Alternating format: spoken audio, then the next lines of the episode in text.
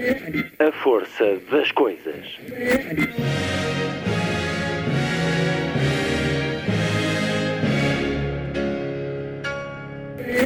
Welcome to the 109th last night of the proms.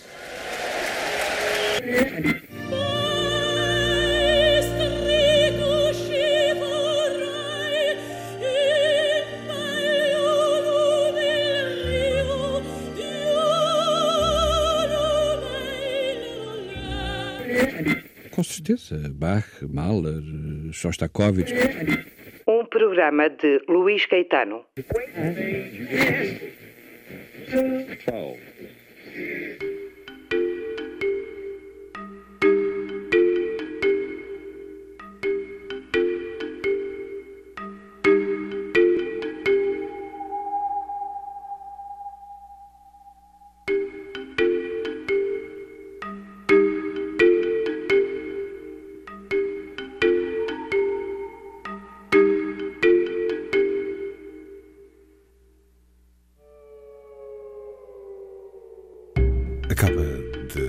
ser publicado um livro que nos fala de uma revolução iniciada há séculos, se não mesmo milénios.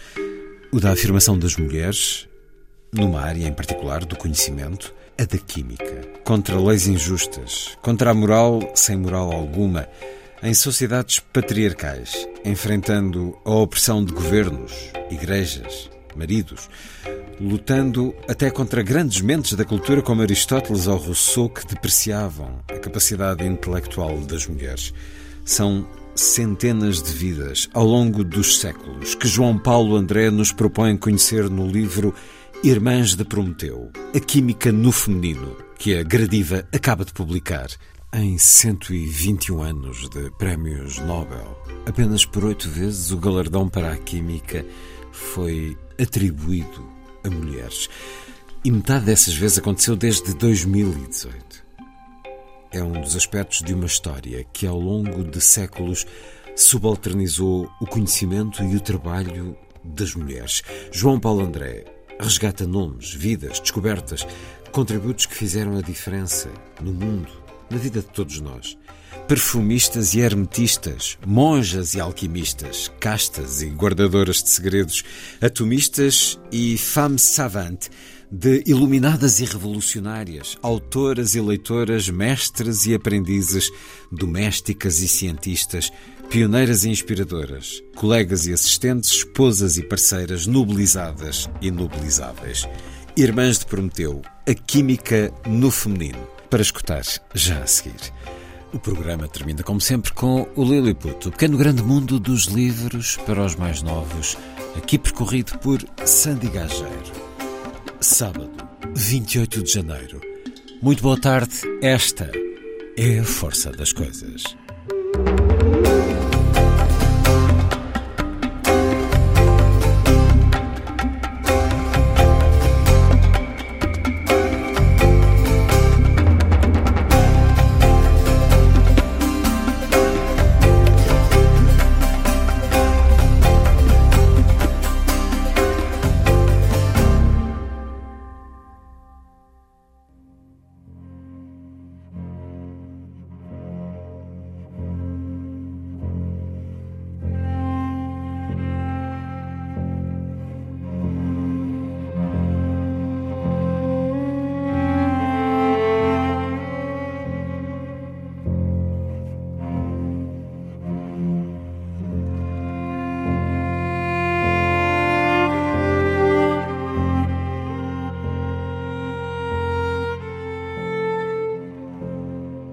No que respeita ao papel e ao estatuto da mulher na sociedade, Aristóteles deixou marcas bastante profundas. Baseando-se em considerações de natureza biológica, foi muito claro. A mulher era inferior ao homem, física, intelectual e socialmente. Se na retórica deixou patente que a importância da felicidade das mulheres era idêntica à dos homens, porquanto uma sociedade não podia ser feliz se elas também não o fossem, na política considerou-as seres subalternos e incompletos. Na própria reprodução, Aristóteles subestimava o papel da mulher. O seu semen, menstruus, que era inferior ao do homem, diferença que resultava do menor grau de aquecimento e cozimento do seu sangue, dado ser mais fria do que o homem. Fornecia apenas a matéria-prima para o desenvolvimento do novo ser, ao passo que o do macho possuía o princípio do movimento, capaz de originar a forma.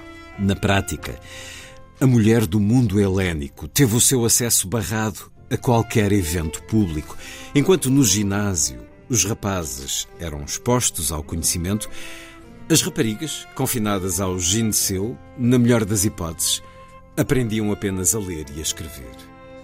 Educar uma mulher, como ironizou Menandro, séculos IV e III a.C., autor de várias comédias gregas, era dar mais veneno a uma cobra. Na ilha de Lesbos, a poetisa Safo, cerca de 630 a 570 a.C., dirigiram uma escola para jovens mulheres, onde podiam aprender filosofia, poesia, música e dança.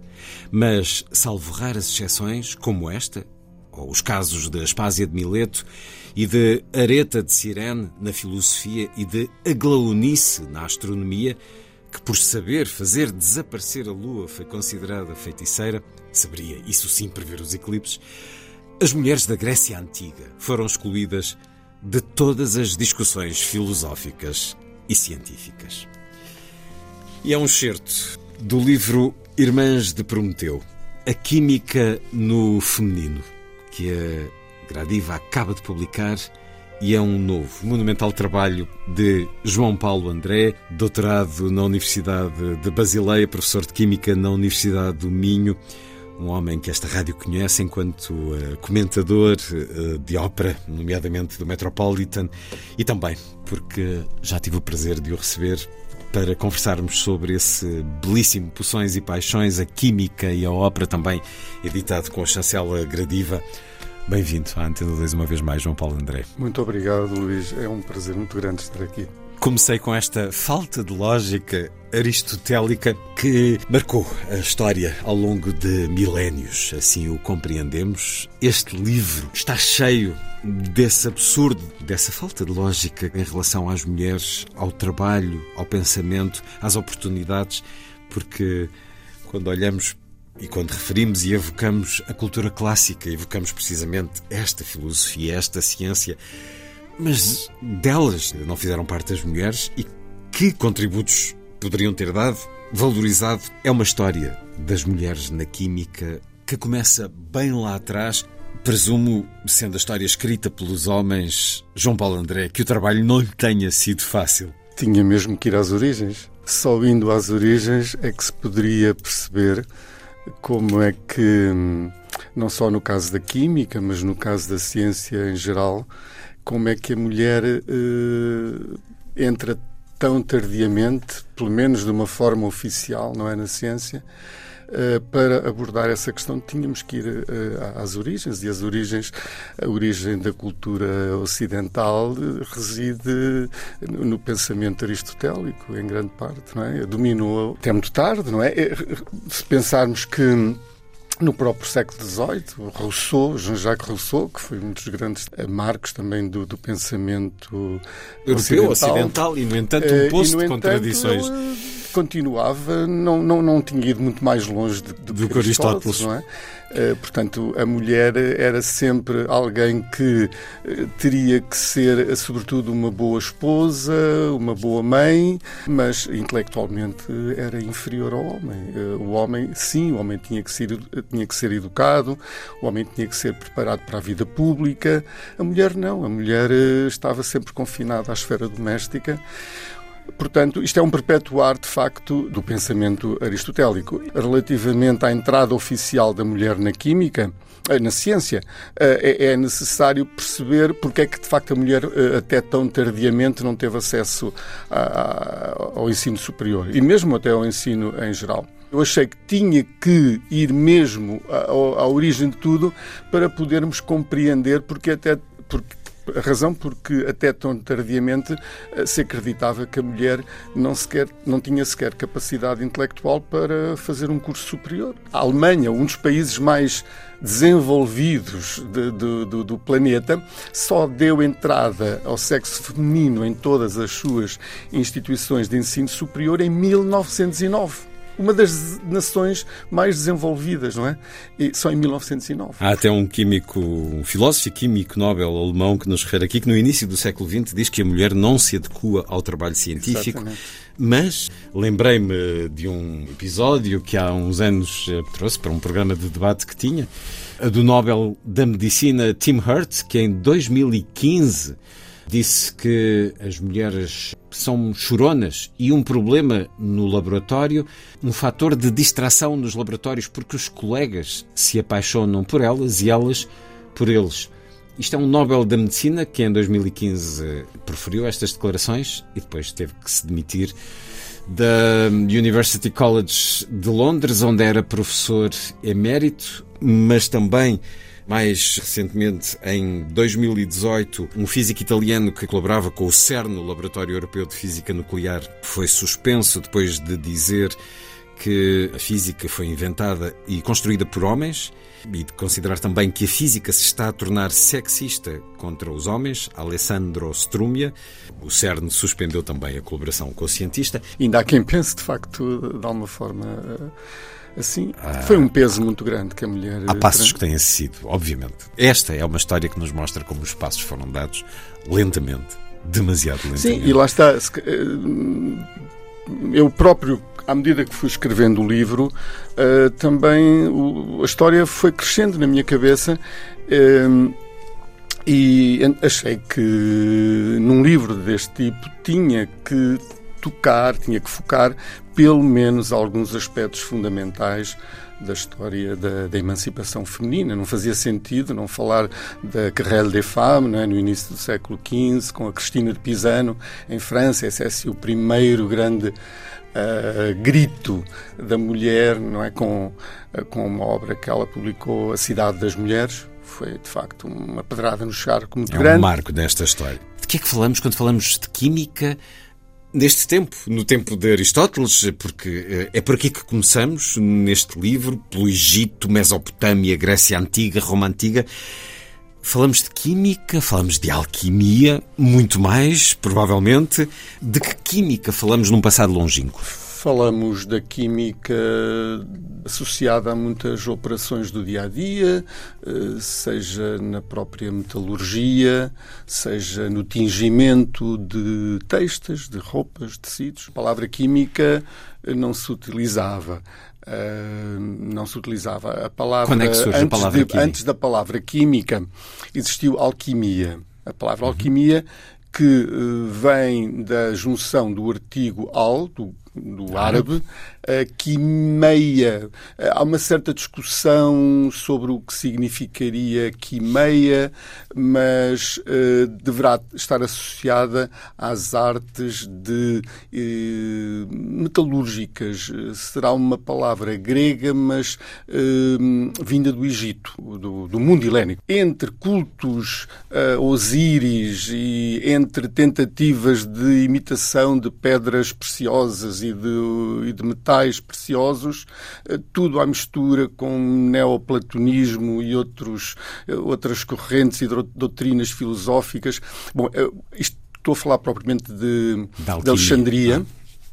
Ah. É um pote cultural e religioso e, e de doutrinas uh, imensas. E é nesse contexto que, de facto, uh, surge uh, a alquimia, mas, como eu digo, num contexto de, também de culto a deuses, a Osíris, nomeadamente. Com essa essência do transformar metais em Sim, ouro. portanto, há aqui uma mistura no, no do conhecimento prático da, das artes da, da metalurgia com rituais, com, com hermetismo crenças esotéricas, etc. Portanto, há sempre é, uma magia a envolver ah, a sim, química sim, tem nesta, uma grande nestas magia. Isso, a, a alquimia, aos poucos, começa a surgir a química, ainda não como ciência, não é?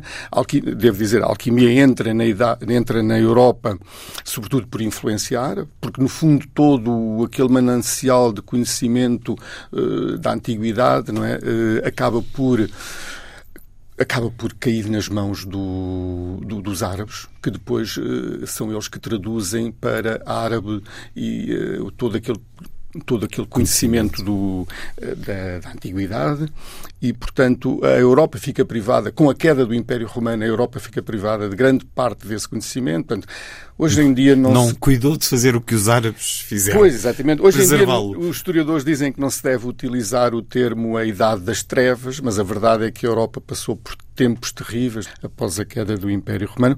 E uh, depois, quando é que o pensamento clássico da antiguidade greco-romana entra novamente uh, na Europa? Através dos árabes, que entretanto já tinham também adaptado uh, ao seu próprio saber. Com esse saber vem então também a alquimia. Entramos na Idade Média na Europa e, e a alquimia aos poucos vai tomando, vai se instalando. Na, quando é que surge o termo química como o ciência? Termo química, na língua inglesa, há um termo excelente para classificar uh, a química uh, dos séculos XV, XVI e XVII, porque é quando de facto começa a surgir a química. A química aos poucos começa a separar-se da alquimia, portanto começa a valorizar-se o, conhecimento que tem de se, de se manipular as substâncias, os materiais, de se prepararem novos compostos, começa-se a separar isso, portanto, toda a componente espiritual, etc., que a alquimia tinha. E então há em inglês um termo que é chemistry, com dois Ys, que não, não é chemistry, o termo atual. E então a chemistry é um termo muito bom para designar essa química europeia dos séculos XV, XVI, XVII, que é o período em que, de facto, a química que está, uh, uh, que até esteve enovelada na alquimia, começa a separar-se.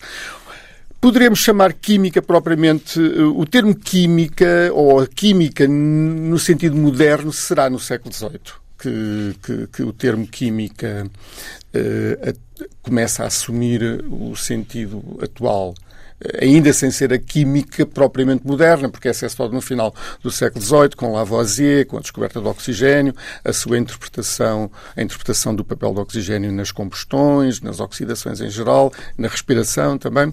Aí entramos na modernidade da química, né? portanto, em, em finais do século XVIII.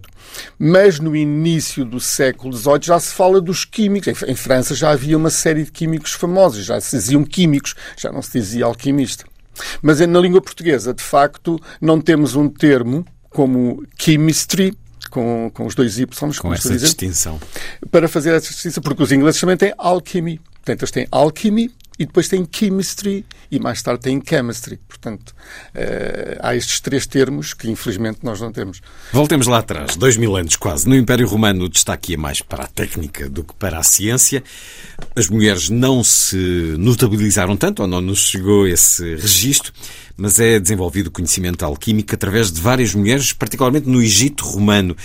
E traz-nos aqui um nome de Maria a Judia, que viveu em Alexandria no século II ou III eh, depois de Cristo, também conhecida por Maria a Hebraica ou Maria a Profetisa, lá está este, este componente, esta aura mágica à volta sempre do trabalho alquímico.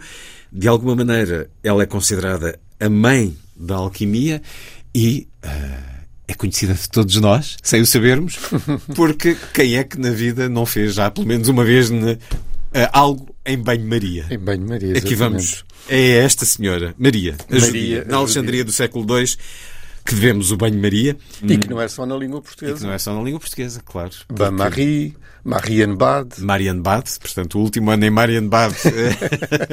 Logo a seguir também nos fala de um homem a quem devemos o conceito de hermético. Um ou... homem que nem se sabe bem ser, se foi um homem, se foi um conjunto de homens. Tal, se... como, tal como Homero, não é? É também uma figura mítica, o Hermes Trismegisto, não é? De... Sim. É, é, isso mesmo. E vamos dizendo, ah, mas então uh, coisas que nós uh, dizemos diariamente estão aqui, estão na raiz química da história da química de há dois mil anos e passando muito pelas mulheres. Quem era esta Maria Judia? Maria Judia é uma alquimista de, dos primeiros séculos da, da, da, era cristã, que terá vivido em Alexandria, eh, quando já era. Hum, já fazia parte do, do Império Romano, do é? Império Romano.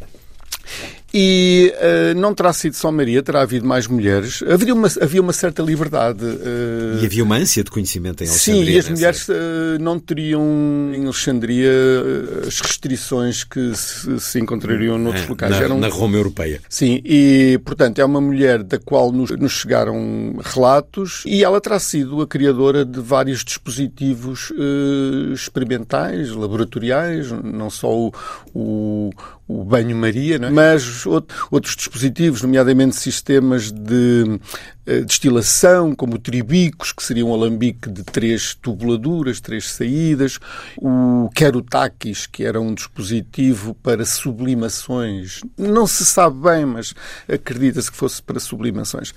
Há conhecimento de mais mulheres que terão praticado uh, alquimia precisamente em Alexandria. Mas Maria, talvez porque se saiba um pouco mais, devido aos escritos Os de Zósimo, fazem a diferença. Uh, Maria ficou assim como que um símbolo de todas as mulheres alquimistas, portanto, de, de, dos inícios, portanto, da alquimia, porque a alquimia estava precisamente a começar. Nesse... A começar e muito com essa questão de transformar metais comuns em ouro. Tem o nome até de crisopeia. Sim, é a arte de criar ouro. A minha pergunta é, mas se isso não resultava porque era sempre um objetivo último? Sim, havia sempre. Uh, era algo tão superior que o homem, na sua inferioridade, se não conseguia, porque o homem também não tinha aquele grau de perfeição. Porque depois também leva à procura da perfeição como ser humano. Uh, e, portanto, havia sempre essa. Uh, uh, Pensar-se-ia sempre que ainda se estava um passo aquém de se atingir essa perfeição. E, portanto, portanto não mais... se desistia e tentava não, era, um tentava. era, era, mais um incentivo para se, para, para se, atingir, para, para se tentar é? ir mais próximo, atingir mais essa perfeição. Outros nomes que o cinema recentemente nos ajudou a conhecer melhor, Hipácia de Alexandria ou Hipátia. A Hipácia de Alexandria, julgo que pois é assim as que se duas, dizer. As duas, as duas formas. formas. No século IV, ela que foi retratada brilhantemente por Rachel Weisz no filme da Alejandra Amenabar, há, há não muitos anos.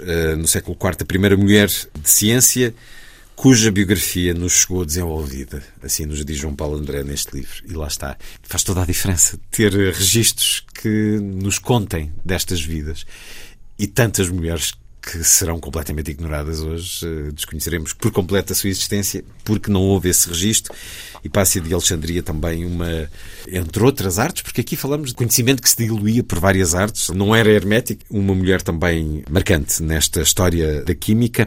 E o que é que sabemos do que se passava noutros, noutras partes do mundo? Já falou dos árabes, mas, por exemplo, na, na parte oriental, sim, na, na, China, na Índia, na Índia. Na China, sim. Sabe, conhece mais. Exato, a Índia não se sabe muito.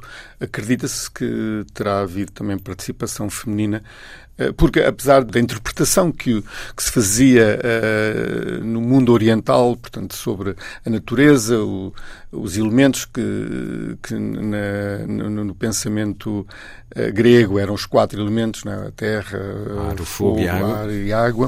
Uh, há um certo paralelismo também, nomeadamente na, na, filosofia natural. Né? A filosofia natural era a filosofia da natureza, quando ainda não havia o termo ciência. Né? Na filosofia natural chinesa também há um certo paralelismo. Eles também introduzem um elemento como a madeira. Também Sim. tem um elemento de madeira. É. Mas há um certo paralelismo e também o ouro. O ouro assume também uma importância fundamental, embora fosse mais. Na, não era tanto o, desejo de obtenção de riqueza como uh, era o elixir da, vida. Portanto, perpetuar uh, a vida. E, portanto, há, há, um certo paralelismo entre, uh, digamos, depois a alquimia, que tem estes pressupostos, não é? De, estes pressupostos digamos, materiais ou da, os, dos elementos constituintes da matéria, uh, há um paralelismo depois, então, entre as duas alquimias. A alquimia uh, proveniente do mundo grego e a alquimia uh, chinesa. Há uma expressão e, curiosa, a arte do amarelo e branco, pois, que, é o, que é o que eles designam para a alquimia. Pois, exato.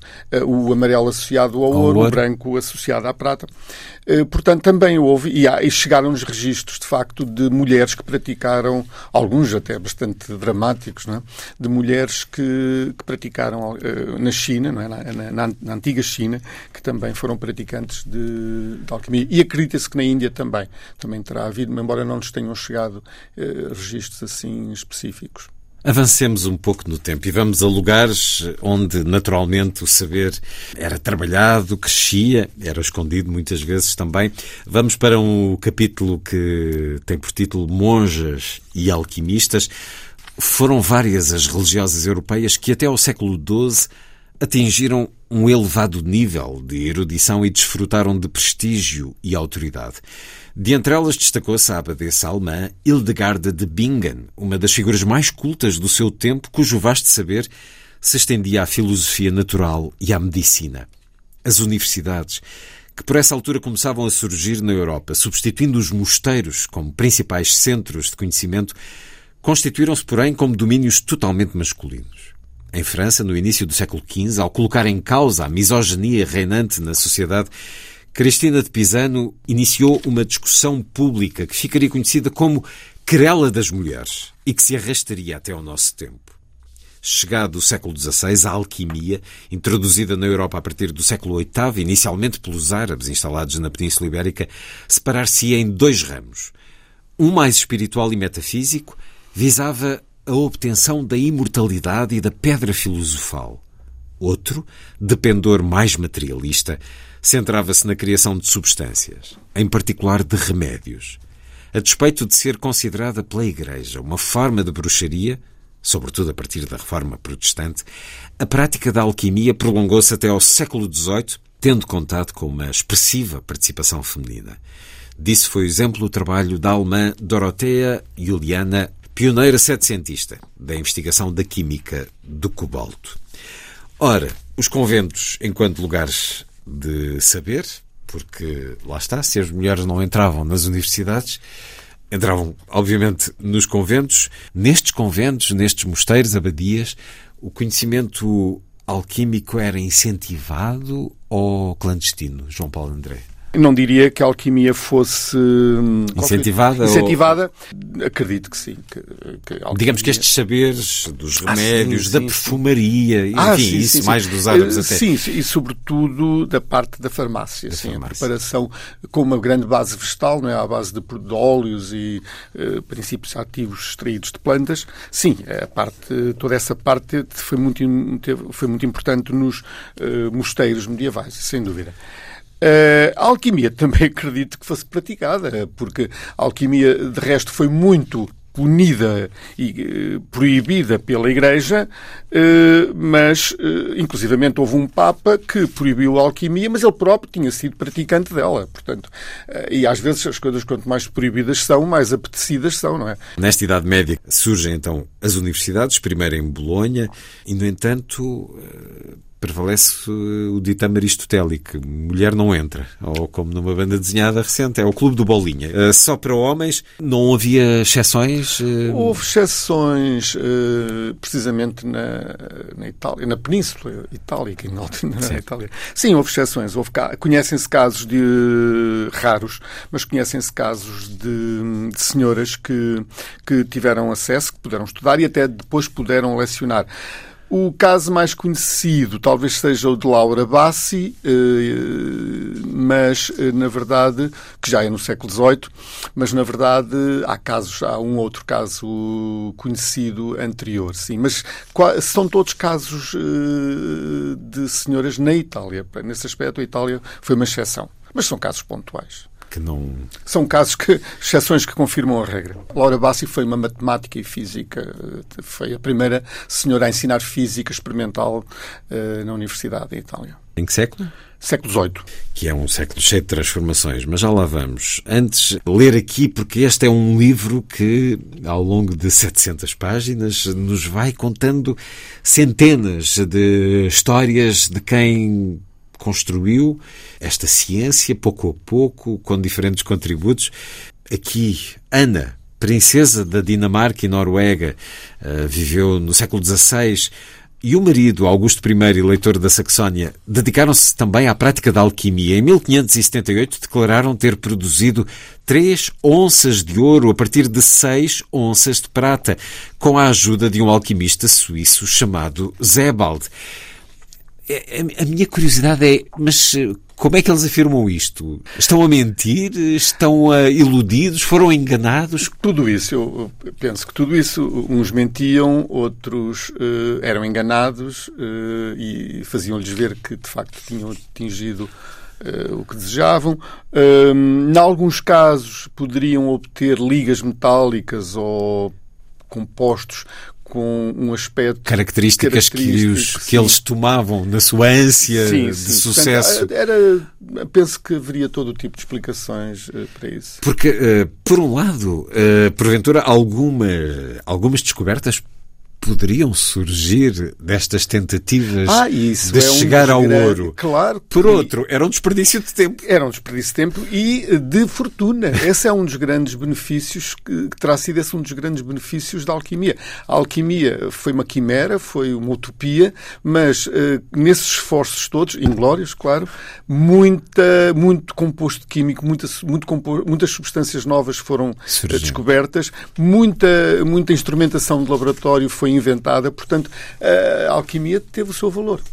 Por exemplo, esta Ana, princesa da Dinamarca, e o seu marido não gastavam só uh, as suas energias uh, a procurar obter ouro, dedicaram-se também à preparação de produtos farmacêuticos, refletindo o interesse que a iatroquímica paracelsiana começava a despertar. Para esse fim, em Anaborg, cidade batizada em sua honra, em honra de Ana, princesa da Dinamarca, teve ao seu dispor os melhores laboratórios da Alemanha quinhentista. Várias mulheres ao serviço da eleitora colhiam no seu jardim, nos campos e florestas vizinhos, todo o tipo de ervas, bagas, folhas, raízes e flores, que depois eram secas e armazenadas. A estes componentes juntavam-se, entre outros, ossos humanos pulverizados, musgo que crescera em caveiras, gordura humana e de cão, bil de boi, leite de burra, sangue de veado e de cabra, assim como o tão desejado pó de chifre de unicórnio. Ana da Dinamarca, que colecionava receitas de todo o tipo de curandeiros da época, com estes e outros ingredientes, que por mais bizarros que fossem, podiam ser encontrados em muitos dispensários no século XVI, compunha ungüentos, xaropes, electuários e espíritos destilados. A sua correspondência mostra que estava em contacto com importantes médicos e alquimistas e que terá sido por influência da sua mãe que desde cedo se interessou pela produção de preparados farmacêuticos. Terá aprendido a arte da destilação, assim como as operações alquímicas com o médico da corte, Paul Luther, filho do célebre reformador alemão Lutero. A veneziana Bianca Capello que nasceu em 1548, segunda mulher de Francisco I de Medici, o bisneto de Catarina Sforza, terá também praticado alquimia com o marido. Estranhamente, morreram ambos no mesmo dia, após uma longa agonia, de acordo com um quadro clínico compatível com intoxicação por trióxido de arsénio.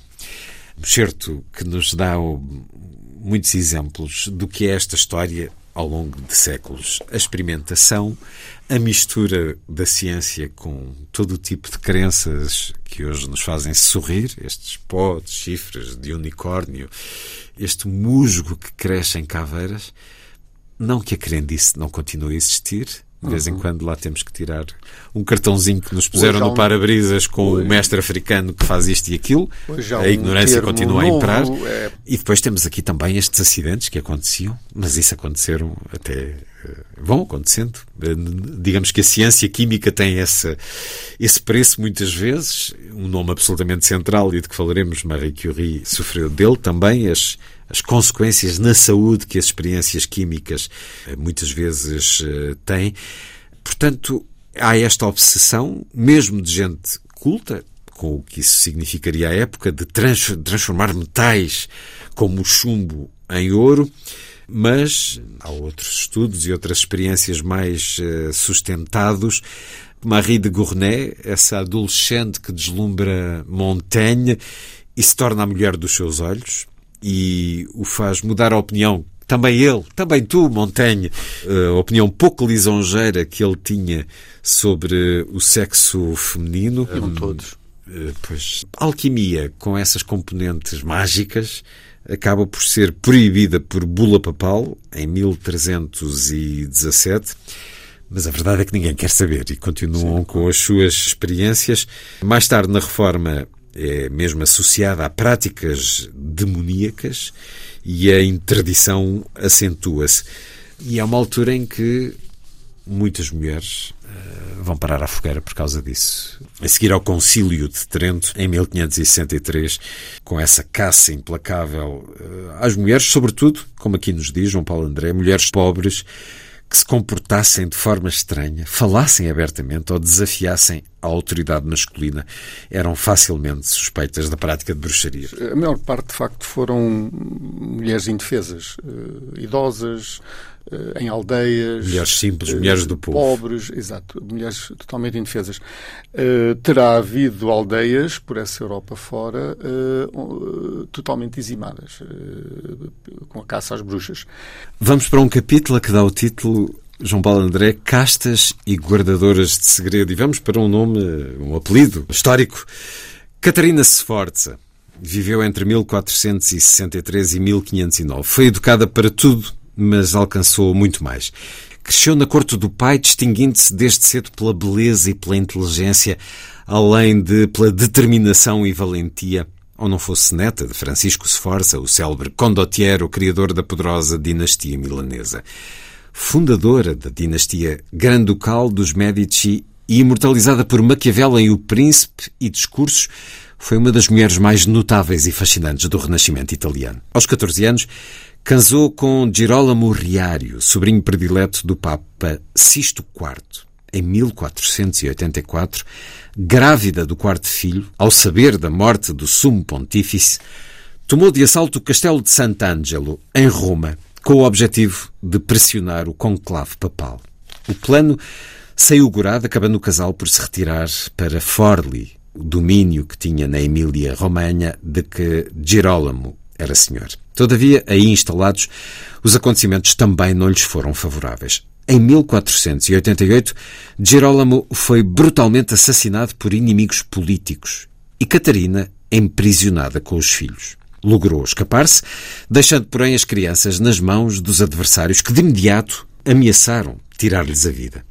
Segundo Maquiavel, enquanto levantava o vestido e mostrava a genitália, terá retorquido que, se os matassem, tinha ali o que necessitava para gerar outros.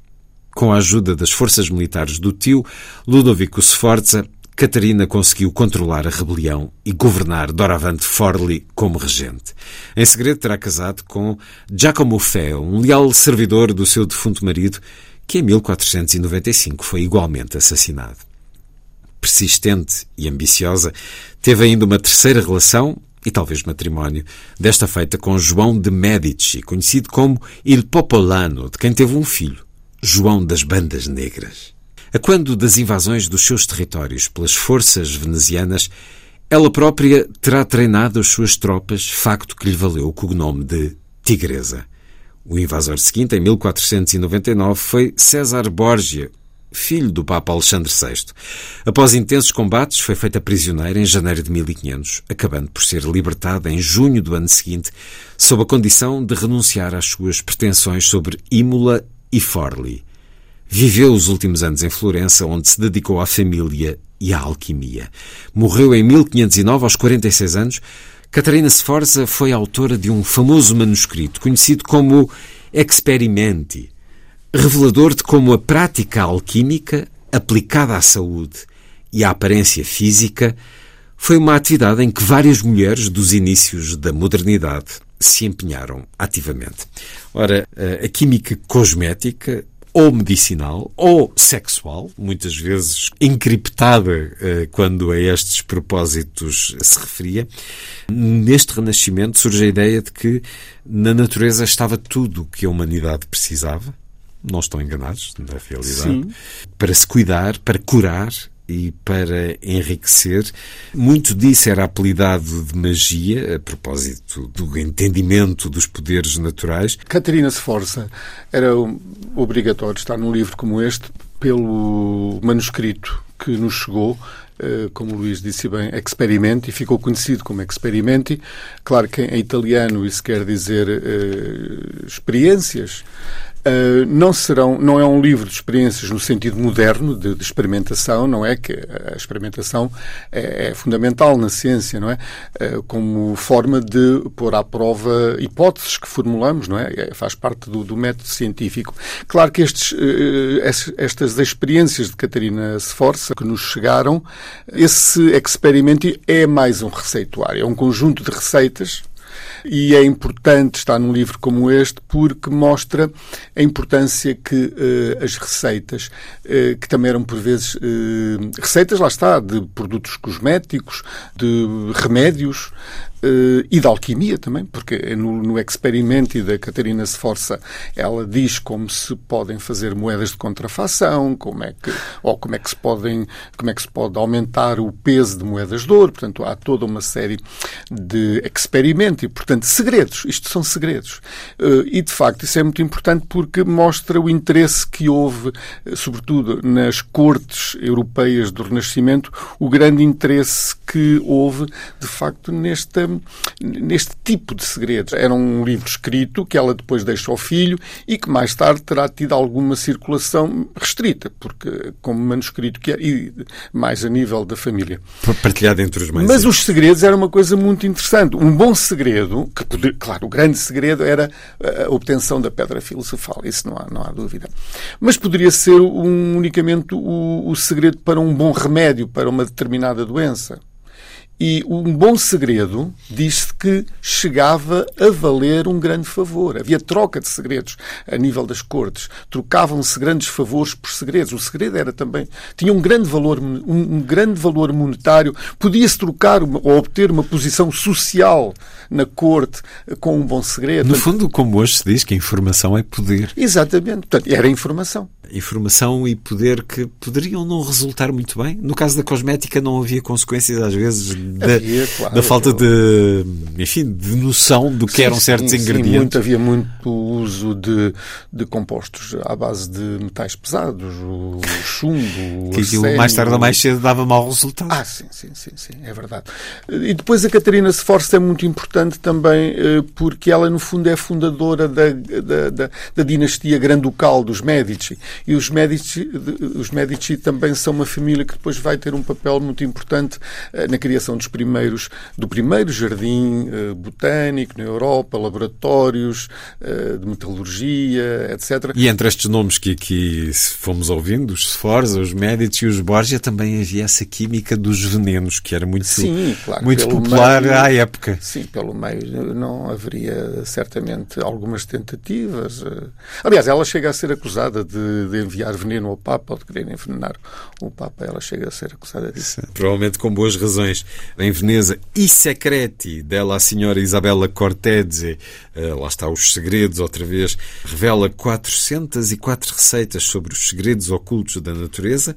Uh, mas aí creio que foi mesmo um livro publicado. Aí esse é, é um livro importante. É um best-seller à época. Terá sido um best-seller, mas teve uma particularidade. Esse livro uh, é pertence àquele género de livros que ficou conhecido como os livros de segredos, e em Itália, sobretudo em Veneza, é, acaba por ser, em meados do século XVI, o grande centro editorial destes livros. É um género que se vende muito. É um género de ciência, que ainda não é ciência, mas é um género de conhecimento eh, do que seria o conhecimento científico da época, não é? Mas popularizado. É um género que tem muita, muita procura, e, mas eram livros de autoria masculina.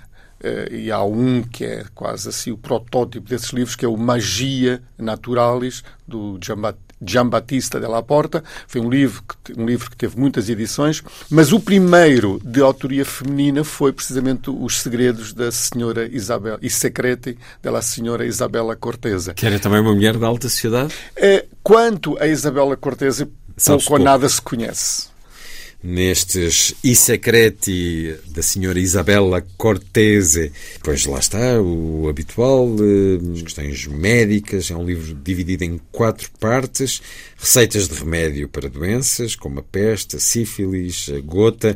Mas mais de metade do livro são receitas de cosmética. E depois a cosmética e receitas para tingir tecidos e peles ensinar a remover nódoas, dourar livros, polir ouro, restaurar as cores originais dos tecidos e depois dedicado a quarta parte à beleza e aos cuidados do corpo. Estes livros continuam a existir. A conversa com João Paulo André, autor de Irmãs de Prometeu. A Química no Feminino é um monumental livro que a Gradiva acaba de publicar e vamos acompanhando estas vidas fascinantes, porque habitualmente vidas que tinham que lutar contra as suas circunstâncias para poderem obter e partilhar, exercer o conhecimento químico que um, marcou uh, muitos uh, destes nomes num capítulo que dá o nome de Atomistas e Femme Savante, sábias ou sabichonas. Chegamos uh, aos anos de 1600 com mulheres que faziam medicina de cozinha. Portanto, é um termo. The kitchen physique. Uh, um termo que é basicamente ter um laboratório por entre as panelas, lá de casa. Aqui uh, conhecemos também Descartes e a correspondência com Isabel da Boémia e Cristina da Suécia, duas intelectuais com quem ele se relaciona. Aqui nos conta a história de Lady Ranelagh e o seu irmão mais novo, Robert, foi na casa dela em Londres que nasceu o Colégio Invisível, um grupo que seria a gênese da Royal Society.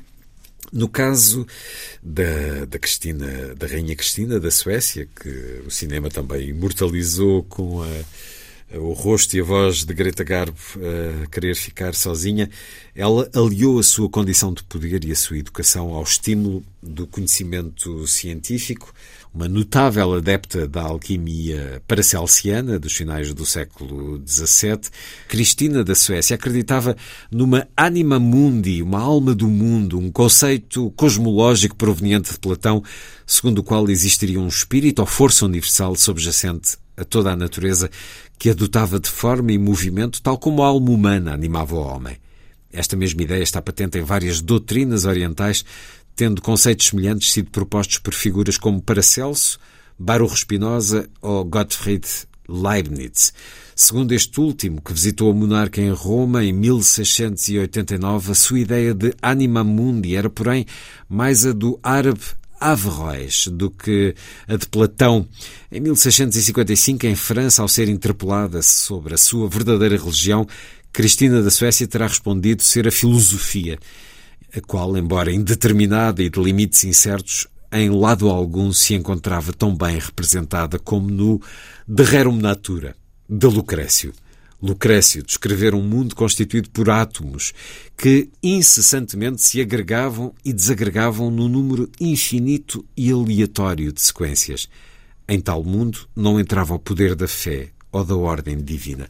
É muito curioso pensar que esta noção do átomo uh, foi sendo trabalhada lá está, desde Lucrécio, e no entanto parece-nos algo tão moderno. Parece-nos moderno e normalmente quando, mesmo nas escolas, uh, o que se transmite aos alunos é que a, a, teoria atómica moderna começa no início, no início do século XIX com John Dalton, na Inglaterra. Uh, mas se pensarmos que a modernidade, uh, se pensarmos exatamente em termos de modernidade, a, idade moderna começa a partir do Renascimento. E é precisamente no Renascimento que o atomismo, que tinha nascido na Grécia antiga no século V a.C., com Demócrito e Leucipo, e depois, no primeiro século da era cristã, Lucrécio escreve esse poema ele era um filósofo, poeta romano, uh, aquilo que hoje em dia até poderíamos dizer é um divulgador de ciência, porque ele nesse poema de Rerum Natura, que é sobre a natureza das coisas, das ele dá uma visão atomista do mundo. E, de facto, o atomismo ainda se mantém no, no pensamento ocidental durante algum tempo, mas uh, depois uh, acaba por uh, cair no, no, esquecimento. Uh, não podemos esquecer que Aristóteles não acreditava nos átomos, era, sempre negou a existência dos átomos e do vazio. E, portanto, o atomismo acabou por cair no esquecimento. Mas sempre se soube dessa, dessa obra, de Rerum Natura. Não, não se conhecia nenhum exemplar na Europa. Eh, já na Idade Média. Não se conhecia nenhuma cópia, nenhum exemplar, mas sabia, suspeitava-se da existência dessa obra. Havia referências a. Sim, e essa obra é reencontrada uh, no início do século XV, mesmo, mesmo no início do século XV, num mosteiro da Alemanha, por um secretário do Papa. E, portanto, é no início do século XV que o atomismo uh, acorda de um, de um sono muito de séculos, muito de séculos e aos poucos o atomismo começa a, a ser divulgado uh, na Europa. E, portanto, chegamos, o Luís estava a ler esse excerto que se refere à Rainha Cristina da Suécia, portanto, estamos no século XVII e essa é uma época muito importante porque, uh, inclusivamente em Inglaterra, há um chamado Círculo de Cavendish, uh, que um, foi extremamente importante quanto à divulgação do atomismo. E, e curiosamente, um, depois as coisas uh, encontrei, achei bastante curioso, porque se por um lado a Cristina da Suécia foi uma atomista, repare, mas também, também era uma, uma alquimista paracelsiana. O, o Paracelso teve também um, um aspecto, uma contribuição muito importante para para, para a alquimia, eh, porque ele traz para a alquimia a dimensão eh, terapêutica. Portanto, ele junta a alquimia, já não é aquela tanto alquimia da pedra filosofal, mas é a, a alquimia, no, fundo, já é aquela fase em que a química começa a surgir dentro da alquimia e, e a alquimia, portanto, aliada à medicina, eh, pode ser fonte de medicamentos. É, é, para Celso, é, introduz a ideia de que, ou traz a ideia de que doenças podem ser tratadas com medicamentos e não prevenidas com aquilo que a natureza dá. Ou pela alimentação, que era o que se acreditava desde Galeno, não é?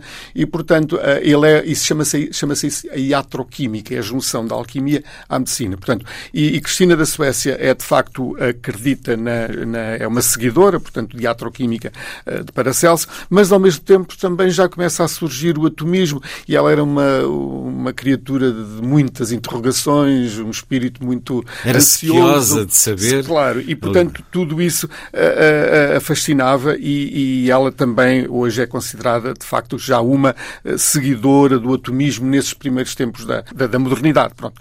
Eh, acaba, precisamente por ser Cristina da Suécia, acredita-se, ter sido a figura uh, que inspirou a personagem de uma novela, um romance, uh, o, Mundo Resplandecente, de, da esposa de, de, de, de, William Cavendish, que era o, o mentor daquele círculo uh, que me, que me estava a referir há pouco, portanto, o divulgador do atomismo em Inglaterra. E a esposa de William Cavendish, que foi Margaret Cavendish, a duquesa de Newcastle, que foi uma figura fascinante, ela também depois vai, que foi uma escritora, foi uma filósofa natural, etc., foi uma proto-feminista, portanto, foi uma pioneira, digamos, do feminismo, e, e, e Margaret Cavendish vai inspirar-se precisamente na, ou acredita-se que assim terá sido, vai inspirar-se na figura de Cristina da Suécia para, como, portanto, para criar a, a imperatriz, que é a figura principal desse, dessa sua novela, que hoje se acredita ser um pioneiro da, da literatura eh, de ficção científica, portanto, o mundo resplandecente. Portanto, as coisas, Margaret Cavendish terá conhecido a rainha uh, Cristina da Suécia, em Antuérpia. Portanto, uh, aliás, conheceram, travaram conhecimento e privaram com Descartes, com outros filósofos. Descartes, que teve o seu fim, por causa de, da Rainha Cristina da Suécia. Aí esse certo. Descartes foi outro dos intelectuais convidados para a corte sueca, tendo aceitado mas com resultados trágicos. O grande filósofo chegou a Estocolmo no início de outubro de 1649. Mas as lições de filosofia e de religião que a monarca desejava só tiveram início pouco antes do Natal, com a agravante de ela as ter marcado para as 5 da manhã, num castelo gélido e cheio de correntes de ar. Além de não ter havido grande empatia entre os dois, é bem sabido que Descartes não estava habituado a levantar-se cedo, ao que acrescia que um dos seus maiores prazeres era usufruir de uns aposentos bem aquecidos, onde pudesse confortavelmente meditar. O facto é que adoeceu gravemente a 1 de fevereiro de 1650, vindo a morrer de pneumonia dez dias depois. Houve, no entanto, quem defendesse que fora envenenado para que não convertesse a monarca luterana ao catolicismo. A Biblioteca de Cristina da Suécia, hoje parte da Biblioteca Apostólica Vaticana, compreendia 4.500 obras impressas e 2.200 manuscritos, vários deles alquímicos, desde os mais antigos aos contemporâneos. Era a altura de ter ao telefone Tolentino Mendonça para nos dizer o que é que ele encontra lá eh, nos livros e no arquivo de que cuida de Cristina da Suécia. É uma vida extraordinária, lá está, uma vida bem documentada, a de Cristina da Suécia. Até sabemos a que horas é que ela marcou com Descartes uh, o seu encontro para partilharem conhecimento. Nem sempre foi assim, nem sempre houve esta dimensão de figura como a da Rainha Cristina da Suécia. Faz parte da história da química no feminino que João Paulo André traz para este livro. Há um primeiro livro de química assinado por uma mulher, publicado em Paris em 1666. A química caritativa e fácil em benefício das senhoras, autoria de Marie Mordrac, que lá está, porque ainda vivemos tempos conturbados nesta segunda metade do século XVII e por isso ela agradece sempre a Deus os conhecimentos e atribui a Deus tê-los adquirido, porque senão a coisa pode ser complicada. Entramos no século XIX e os livros Continuam de divulgação de ciência uh, continuam, uh, portanto, uh, essas fórmulas de agradecimento a Deus pela, pelo mundo maravilhoso, porque a ciência era uma forma de eh, glorificar Deus. Claro. Compreender a natureza era uma forma de glorificar a criação divina. E essa forma, portanto, esse tipo de agradecimento a Deus surge nas obras de divulgação científica até ao século XIX. É, até porque a Inquisição, nas suas diferentes formas, só se extinguiu verdadeiramente no século XX. Neste livro de Marie Mordrac, que é uma receita curiosa um parágrafo sobre o uso médico da essência do alecrim. Encontramos uma descrição bem ilustradora da natureza desta obra, a química caritativa e fácil em benefício das senhoras. Um filósofo moderno tinha razão ao dizer que qualquer homem com amor à vida deveria ter essência de alecrim em sua casa como antídoto para todo o tipo de males. Eu própria o usei com sucesso, conseguindo curas admiráveis.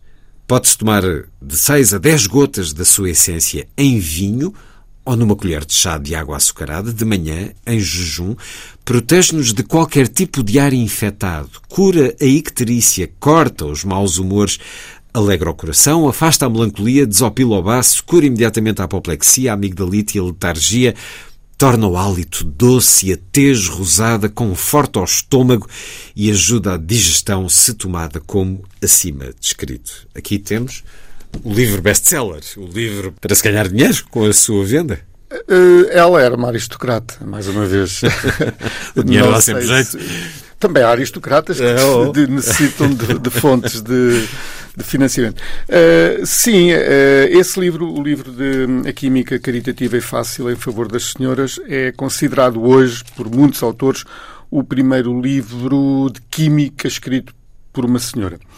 Uh, bom, não será propriamente química, repare, isto é 1666, eh, ela própria denuncia logo o pendor alquímico do livro, logo nas primeiras isto páginas. São aquilo que chamamos as mesinhas.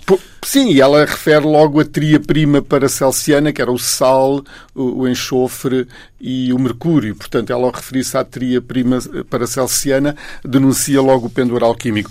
Mas, no entanto, é, é um livro em que ela faz referência a. Hum, preparados químicos, nem tanto só os das plantas, mas mais os que são verdadeiramente produtos químicos eh, eh, e métodos de os obter que eram também referidos na época por eh, por um, autores consagrados à, verdadeiramente da química.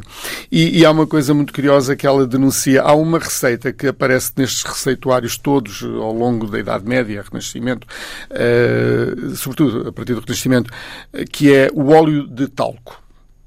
Uh, quase todos estes livros de segredos trazem a receita do óleo de talco, que era um, um, produto para a pele. O talco é silicato de magnésio hidratado, quer dizer, é, é um mineral, portanto não se consegue extrair nenhum óleo uh, daquele, daquele, daquele material. E ela denuncia isso, isso é muito interessante, portanto já demonstra alguma modernidade este livro dela, e é por aspectos como este que, uh, que, que já se vê nessa obra algo diferente do, dos meros livros de segredos que até aí uh, dominavam. Portanto, ela denuncia também já o, o, o perigo da utilização de óxidos de metais, ou de sais em geral, de metais pesados uh, para cosmética, que era uma prática comum. Ela denuncia isso. E, e, também dá muito valor já à experimentação e também já um pouco às, ao rigor das medidas, uh, portanto, que era uma coisa que outrora não se fazia. Portanto, já algo, algo diferente nesse livro de Irmãs de Prometeu. A química no feminino é uma monumental história que João Paulo André acaba de publicar com a edição Gradiva, livro sobre o qual vamos continuar a conversar depois da música. Dämmerung senkte sich von oben. Contemplamos o crepúsculo com a poesia de Goethe e a música de Fanny Mendelssohn num arranjo para soprano e orquestra, com interpretações da israelita Shen Rice e a Jewish Chamber Orchestra Munich, sob a direção de Daniel Grossman.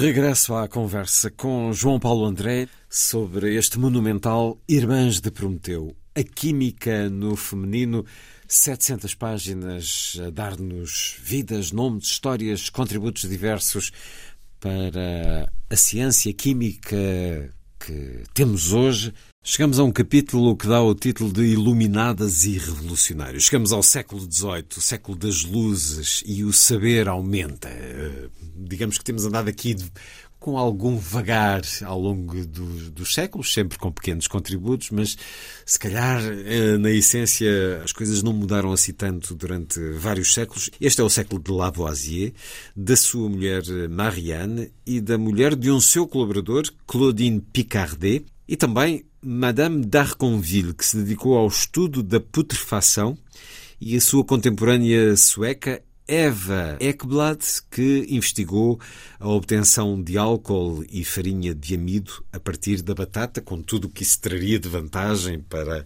a riqueza, a subsistência do povo. Mas há este nome fundamental de Lavoisier, não vou utilizar aquela expressão de por trás do grande homem há sempre uma grande mulher, mas porque eram, eram de facto parcerias. Há muitas eh, parcerias, marido e mulher.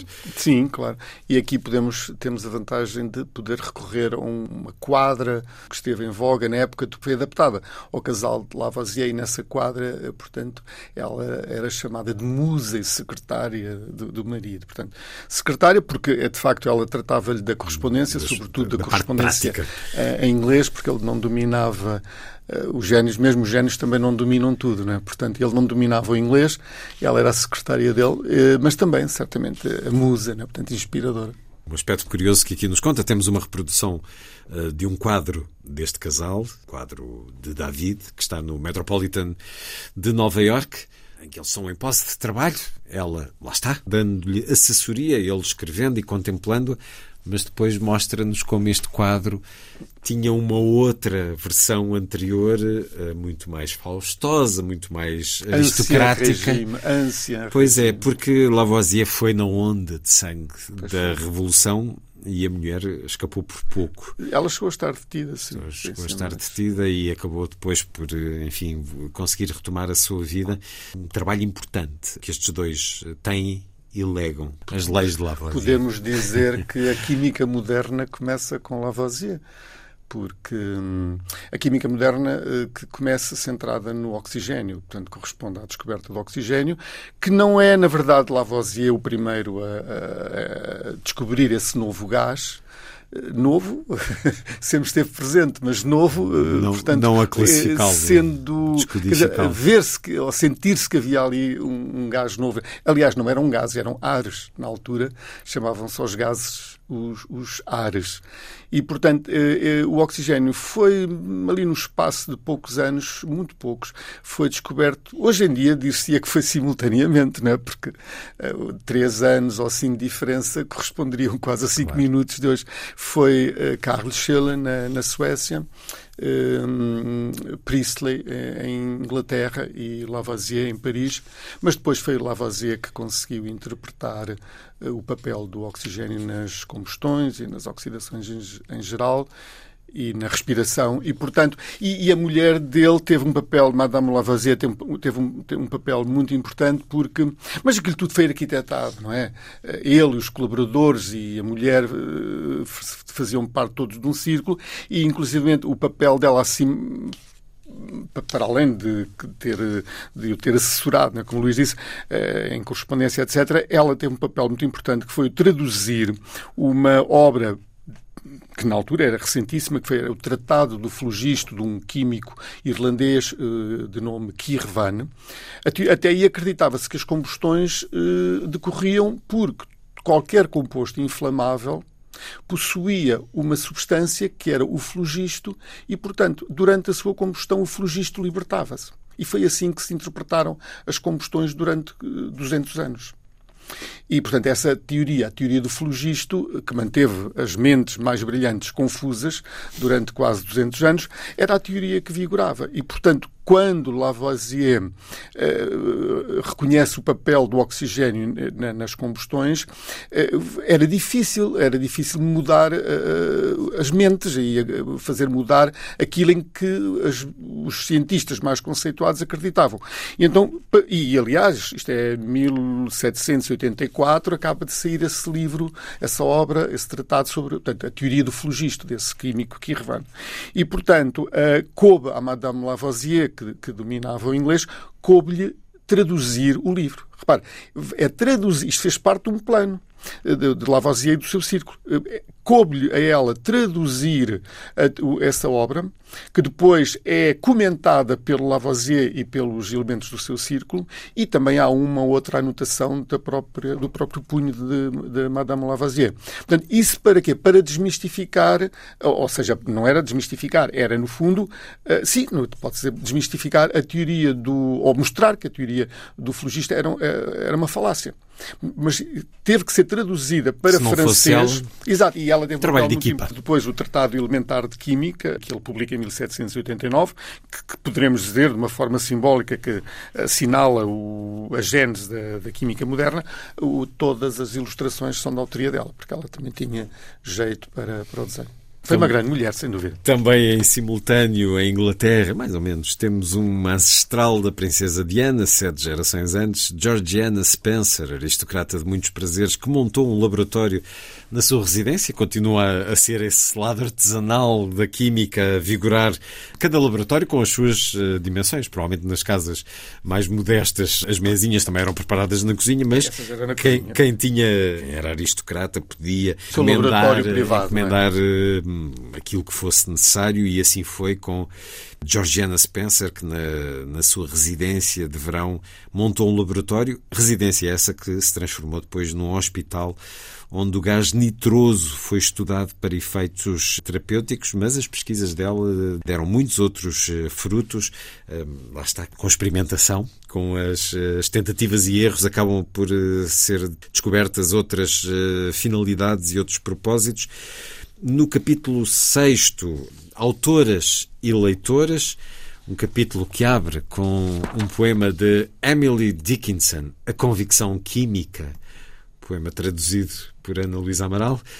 No século XVIII já se publicam livros de química para o conhecimento feminino. Temos aqui alguns títulos que nos dá. Astronomia das Senhoras, o Newtonianismo para as senhoras, ou a química para as mulheres, nem sempre de autoras, também no caso deste, por exemplo, do italiano, Giuseppe Compagnoni. Todavia, diz-nos João Paulo André, a que mais tinta faria correr foi a influente Conversas sobre Química, dada ao lume já no início do século XIX e da lavra da inglesa Jane Marset. Pouco depois, nos Estados Unidos, sobressaiu Almira Hart Lincoln Phelps como autora de manuais escolares de ciências dirigidos raparigas. E isto é importante porque as mulheres estavam longe de ter eh, o reconhecimento das suas capacidades intelectuais, obviamente que nada diferentes das dos homens, mas sem terem o acesso ao conhecimento que os homens tinham. Estamos na Idade das Luzes e, no entanto, e, e com um dos seus principais eh, nomes, Jean-Jacques Rousseau, que era um dos apologistas da subalternidade feminina. Tal não deixa de surpreender escreve João Paulo André, porquanto o grande filósofo de Genebra tinha sido uma das primeiras vozes da cultura ocidental a pronunciar-se a favor da igualdade entre os seres humanos. Só que deixou de fora o sexo feminino. No seu célebre Emile de 1762, definiu os objetivos da educação do protagonista, torná-lo autónomo e apto para o serviço público. Por seu turno, a Sophie a noiva dele destinou o papel de esposa apaixonada e submissa, mãe extremosa. Escreve: assim a mulher deve ser educada em função do homem, satisfazê-lo, ser-lhe útil, fazer-se amar e respeitar por ele. Criá-lo na infância, cuidar dele na maioridade, aconselhá-lo, consolá-lo, tornar a sua vida agradável e feliz. Eis os deveres permanentes da mulher e é isso que lhe deve ser ensinado desde a infância. Ora, Rousseau não só acreditava que as mulheres eram menos inteligentes do que os homens, como alegava que tentar educá-las da mesma forma que estes era uma total perda de tempo.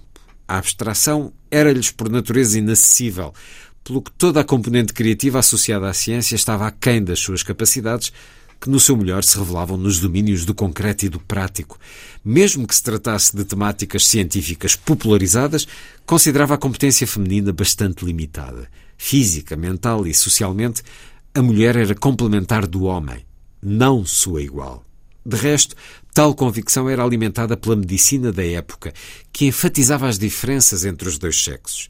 Na própria enciclopédia, em 1765. Metade da entrada esqueleto era dedicada à comparação entre o homem e a mulher, concluindo o seu autor que as diferenças no crânio, na coluna vertebral, nas clavículas, no externo, no cóccix e na pelve provavam que o destino da mulher é ter filhos e alimentá-los. Também para o escritor Pierre-Joseph Boudier de Villemer, homem e mulher não eram física e intelectualmente equivalentes, mas antes opostos que se complementavam. Admitia, por conseguinte, a existência de domínios da ciência especialmente adequados à inteligência feminina. Assim, no livro O Amigo das Mulheres, L'Ami des Femmes, de Villemer, ele defende que as ciências especulativas e técnicas deviam ser evitadas, pois tais tarefas espinhosas podiam debilitar-lhes o espírito. Para este autor, figuras como Émilie du Châtelet ou Anne Lefebvre d'Acier célebre tradutora e comentadora de autores clássicos, eram exceções que deveriam ser mais admiradas do que imitadas. Os estudos que recomendava ao belo sexo eram os que conduziam ao aperfeiçoamento moral, nomeadamente a história e até mesmo a física. Desta, porém, aconselhava só a componente prática, por permitir admirar as maravilhas da natureza.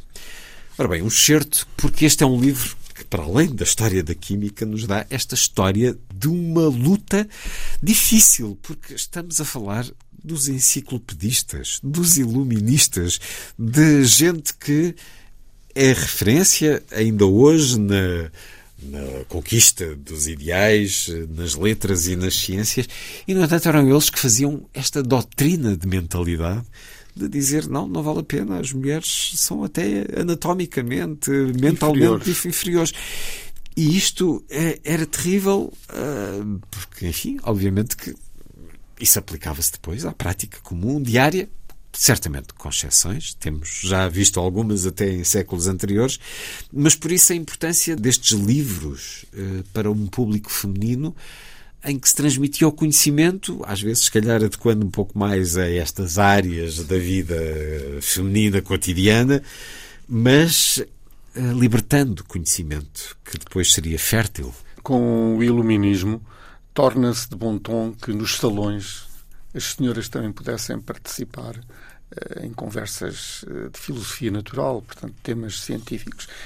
E por isso é que é um período em que começam a surgir estas obras como Química Perladone para as mulheres, eh, traduzindo, é do Compagnoni e outras Newtonianismo para, para as mulheres também, uma série de, de astronomia para mulheres, portanto, uma série de obras que surgem no século XVIII com esse fim. Portanto, são obras de popularização da ciência para dar essa oportunidade às mulheres de depois poderem, de facto, participar uh, nas conversas de salão.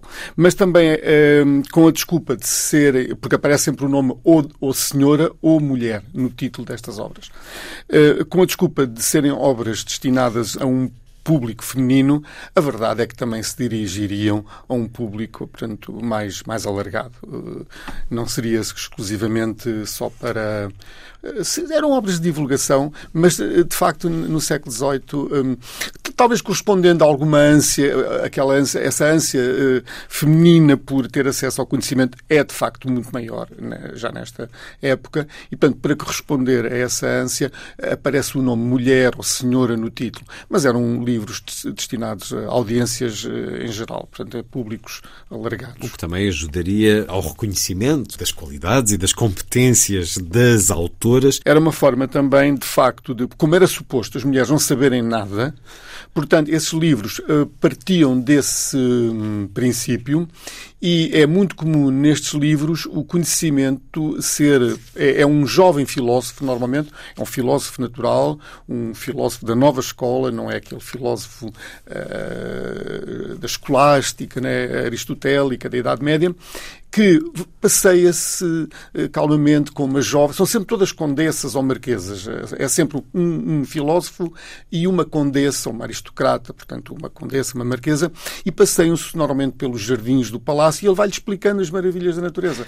É essa a fórmula. Portanto, porquê? Porquê é que é sempre uma senhora? Porque era e no fundo os livros são para todos, mas como a senhora não sabe nada, é sempre partindo do zero e é para levar o conhecimento a todos. Mas a fórmula utilizada é essa. Falando de livros, Jane Marcet, já referida num certo que li, londrina, nascida em 1769, ela foi sempre educada com os seus 11 irmãos eh, e encurtando uma história de uma vida também singular, escreveu um livro didático sobre química, tendo o público feminino por público-alvo, mas lá está, para todos, quase desculpando-se do atrevimento. Há uma referência aqui, eu não posso reclamar o título de química, diz ela no, no livro, há sempre essa, o que também é inteligente. Muito modestas, sempre. Elas quase e há uma têm estratégia que justificar-se de por publicarem, porque claro. também não era de bom tom que uma mulher publicasse. Claro, claro. Elas têm e vai lá publicar em nome próprio e não. Ah, inicialmente ela nem publica com nome próprio. Diz que é uma mulher, mas não, o nome não, dela não, não aparece na primeira edição. Lá está, porque, oh meu Deus, que vergonha, uma vergonha. mulher. De facto, tempos difíceis perante aquilo que sabemos e somos hoje, mas ela publica este livro, Conversations on Chemistry, que Faraday, mais tarde, há de dizer que lhe foi essencial, lhe foi muito importante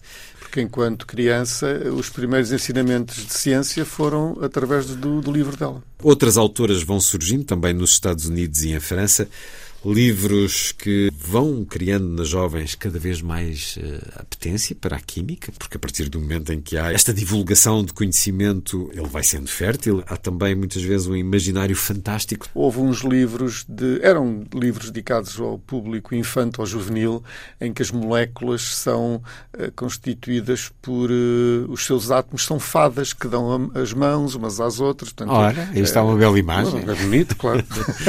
no capítulo 7 fala-nos de mestres e aprendizes.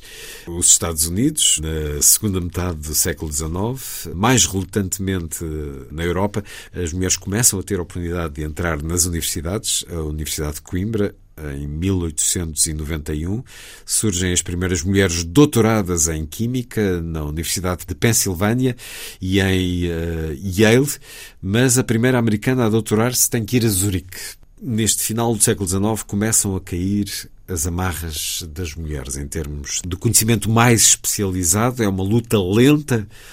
Os Estados Unidos foram pioneiros, foram mesmo pioneiros. no acesso da mulher ao ensino se, secundário. justifica com a sua história, naturalmente. Mas a primeira mulher doutorada, sim, veio doutorar-se, americana, veio doutorar-se a Zurique. Eh, as universidades eh, da Suíça eh, foram as primeiras europeias a abrirem as portas ao sexo feminino, sim. E, sobretudo, eram, é interessante que era, eh, eram, sobretudo, russas. Russas, polacas, e nesse, depois já no final, nessa enchente de polacas, depois já na Universidade de Paris, claro, vem uma Maria Skłodowska, futuramente Marie Curie, mas isso já é em finais. Curiosamente, a Marie Curie entra na Universidade de Paris em 1891, que é o ano em que abre também a Universidade de Coimbra às mulheres. Portanto, é no mesmo ano que Marie Curie. Mas, é, de qualquer forma, na Universidade de Paris, o acesso já tinha começado na década de 70. Portanto, eh, não, eh, não foi. Quando ela entra, as mulheres já, já tinham acesso à universidade. É um momento importante nesta cadência lenta de mudanças, mas o final do século XIX, com essa abertura, permite que muitas mulheres comecem a afirmar. Depois, mais tarde, com estes eh, doutoramentos, estas especializações, várias vozes e várias responsáveis por essa mudança. Uma mudança que evolui ao longo do século XX, naturalmente. Chega mesmo a falar-nos aqui da mudança de mentalidades, eh, os livros para jovens que decorrem em ambiente escolar, já em pleno século XX, nas décadas de 40 e 50, como os de Enid Blyton, que a nossa geração leu. Eu li o Colégio das Quatro Torres e as Gêmeas. Eu refiro-os porque, de facto, dão-nos uma ideia do que foram os colégios ingleses. E, e o ensino inglês também foi também marcante. Eh, e esses, esses, esses colégios, esses internatos, de facto, estão bem retratados na, na, nas obras de Enid Blyton. E um, a química começa então a ser uma disciplina, uma área da ciência, com apetência por parte das mulheres jovens, nomeadamente quando essas, essa possibilidade de irem para Sim. a universidade. Uh, estamos aqui a falar já do século XX, inícios do século XX. Sim, As jovens querem já, seguir química? Já em finais do século XVIII, a química, uh, a par da botânica e da astrologia, é considerada uma ciência uh, adequada ao sexo feminino. Portanto, são as três ciências. A química compreende-se bem, porque também pela ligação imediata às lides domésticas, e aliás, essa vem até a ser uma via importante de ensino das ciências, nomeadamente a química, às raparigas portanto, o ensino das ciências naturais no contexto das lides domésticas. Aliás, isso adquire o nome de ciência ou economia doméstica. E também foram os americanos pioneiros disso. E isso depois também levantou muita polémica, porque havia quem achasse que a ciência devia ser ensinada per si, não é? E não no contexto de muito menos de atividades domésticas. Mas, de facto, isso aconteceu e até isso chegou até ao início do século XX. Portanto. Aqui nos refere eh, essa questão das mulheres matriculadas na Universidade de Paris, primeiro as cidadãs francesas, mas depois as estrangeiras passaram a dominar de forma massiva com 71% do total de mulheres maioritariamente oriundas da Rússia, Roménia e Polónia, justificando-se isso pelas fortes restrições impostas pelo regime czarista da Rússia ao acesso das mulheres ao ensino superior, assim como as perseguições aos judeus a partir de 1881. A maioria das estudantes universitárias provinha de famílias cultas, ainda que frequentemente de recursos limitados. Vamos ter entre estas Maria Sklodowska, a futura Marie Curie. Mas ainda no século XIX, o conhecimento, a inteligência, a capacidade científica, utilizando uma expressão de hoje, não eram sexys, não eram valorizados eh, pelos ideais de beleza, pelas regras da atração.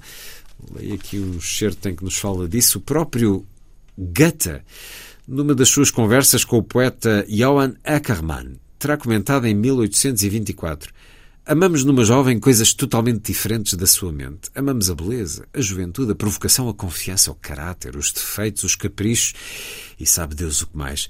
Mas não amamos a sua mente. Isto é uma carta de Goethe. Refletindo igualmente a concepção russoniana da natureza da mulher e do seu lugar na sociedade, Goethe, conjuntamente com outros autores seus contemporâneos, ajudou a propagar aquilo que no final do século XIX foi designado por ideal alemão de feminilidade. Em 1872, em Weimar, num congresso de professores e diretores de escolas vindos de todo o Império Alemão, e um terço dos participantes eram mulheres, era ainda da seguinte forma que se perspectivava a instrução secundária feminina. É desejável que a mulher possa ter uma educação que, na sua utilidade, mas não nas matérias ou na sua extensão, seja equivalente ao treino intelectual do homem, de modo que o marido alemão não fique entediado em casa ou limitado na sua devoção a interesses mais elevados devido à miopia espiritual e à pequenez mental da sua esposa. Não será, pois, de admirar que durante a maior parte do século XIX a educação pós-primária feminina tenha sido bastante descurada pelos Estados alemães. Enquanto os rapazes concluíam o ginásio, aos 18 ou 19 anos, as raparigas que continuassem os estudos após a instrução primária terminavam aos 15 ou 16, sem nunca terem tido disciplinas como latim, grego, matemática ou ciências, próprias do ensino masculino. Mesmo em Berlim, a capital do Império, a partir de 1871, o ensino pós-primário feminino não preparava para o temido Abitur, o exame oficial que dava acesso ao ensino superior. A única forma de educação avançada permitida às jovens mulheres era a frequência, entre dois a três anos, de um seminário pedagógico que as qualificava para a lecionação no ensino primário feminino. Foram discriminações como estas, a par dos preconceitos com que as docentes se deparavam na sua profissão, que levaram a que, a partir de meados da década de 1860, muitas tivessem sido ativas participantes no movimento feminista. Estamos aqui a falar de finais do século XIX, mas em meados do século XX, em Portugal, também as mulheres iam para professoras primárias, porque, enfim, estando já aberta a universidade à sua frequência, mas isto é, é uma máquina poderosa, esta mentalidade. Em Portugal, Passa a entrada da mulher na, na, universidade, que era a de Coimbra, até 1910, Sim. foi a única universidade. A entrada não foi assim muito tardia em comparação com outros países europeus, portanto, 1891. Sim. Esse não foi o grande problema. O grande problema foi que em 1911 tinham entrado na universidade cerca de 20 ou 22 mulheres. Portanto, foi a lentidão com que, com que o processo Porque decorreu. a lei permitia que elas entrassem, mas a mentalidade social reprovava. Exatamente. As próprias famílias, presumo, em muitos casos, eh, diriam... Portanto, foi não, pouco não... mais do que uma por ano. Né? Se em 1891 houve a primeira e depois em 1911 temos 22 ou 23, foi pouco mais do que uma por ano. Em média, não é? Mas a entrada mesmo de aluna regular, não é? Como a matrícula regular foi, de facto, uh, como aluna completa, não é? Uh, aluna na íntegra foi só em 1891, com a Domitila de Carvalho, do Conselho da Feira, que vem a ser uma das três primeiras mulheres deputadas da Assembleia Nacional, em 1933. São histórias de mulheres pioneiras e que abriram caminho a tantas outras. Há aqui nomes que merecem toda a nossa homenagem, porque não pode ter sido fácil para estas mulheres estarem entre tantos homens, ouvirem certamente os a primeira comentários. Mulher doutorada e... em Química, a primeira mulher portuguesa doutorada em Química, doutorou-se em 1935. Uh, Branca Edmé Marques. Marques uh, doutorou-se precisamente sob orientação de Marie Curie, em Paris. Mas para ir para Paris fazer o doutoramento, teve que ir com a mãe. Era uma senhora já casada, mas o marido não pôde, por motivos profissionais, foi acompanhada da mãe e a mãe esteve com ela em Paris durante esse tempo. Temos aqui a fotografia, porque este é um livro também muito ilustrado. Temos aqui a fotografia de Branca Edmé Marques. Ingressou na Faculdade de Ciências da Universidade de Lisboa, Ciências Físico-Químicas concluiu com um valor elevadíssimo, quase 18, e em 1931 parte rumo ao Laboratório Curie, em Paris.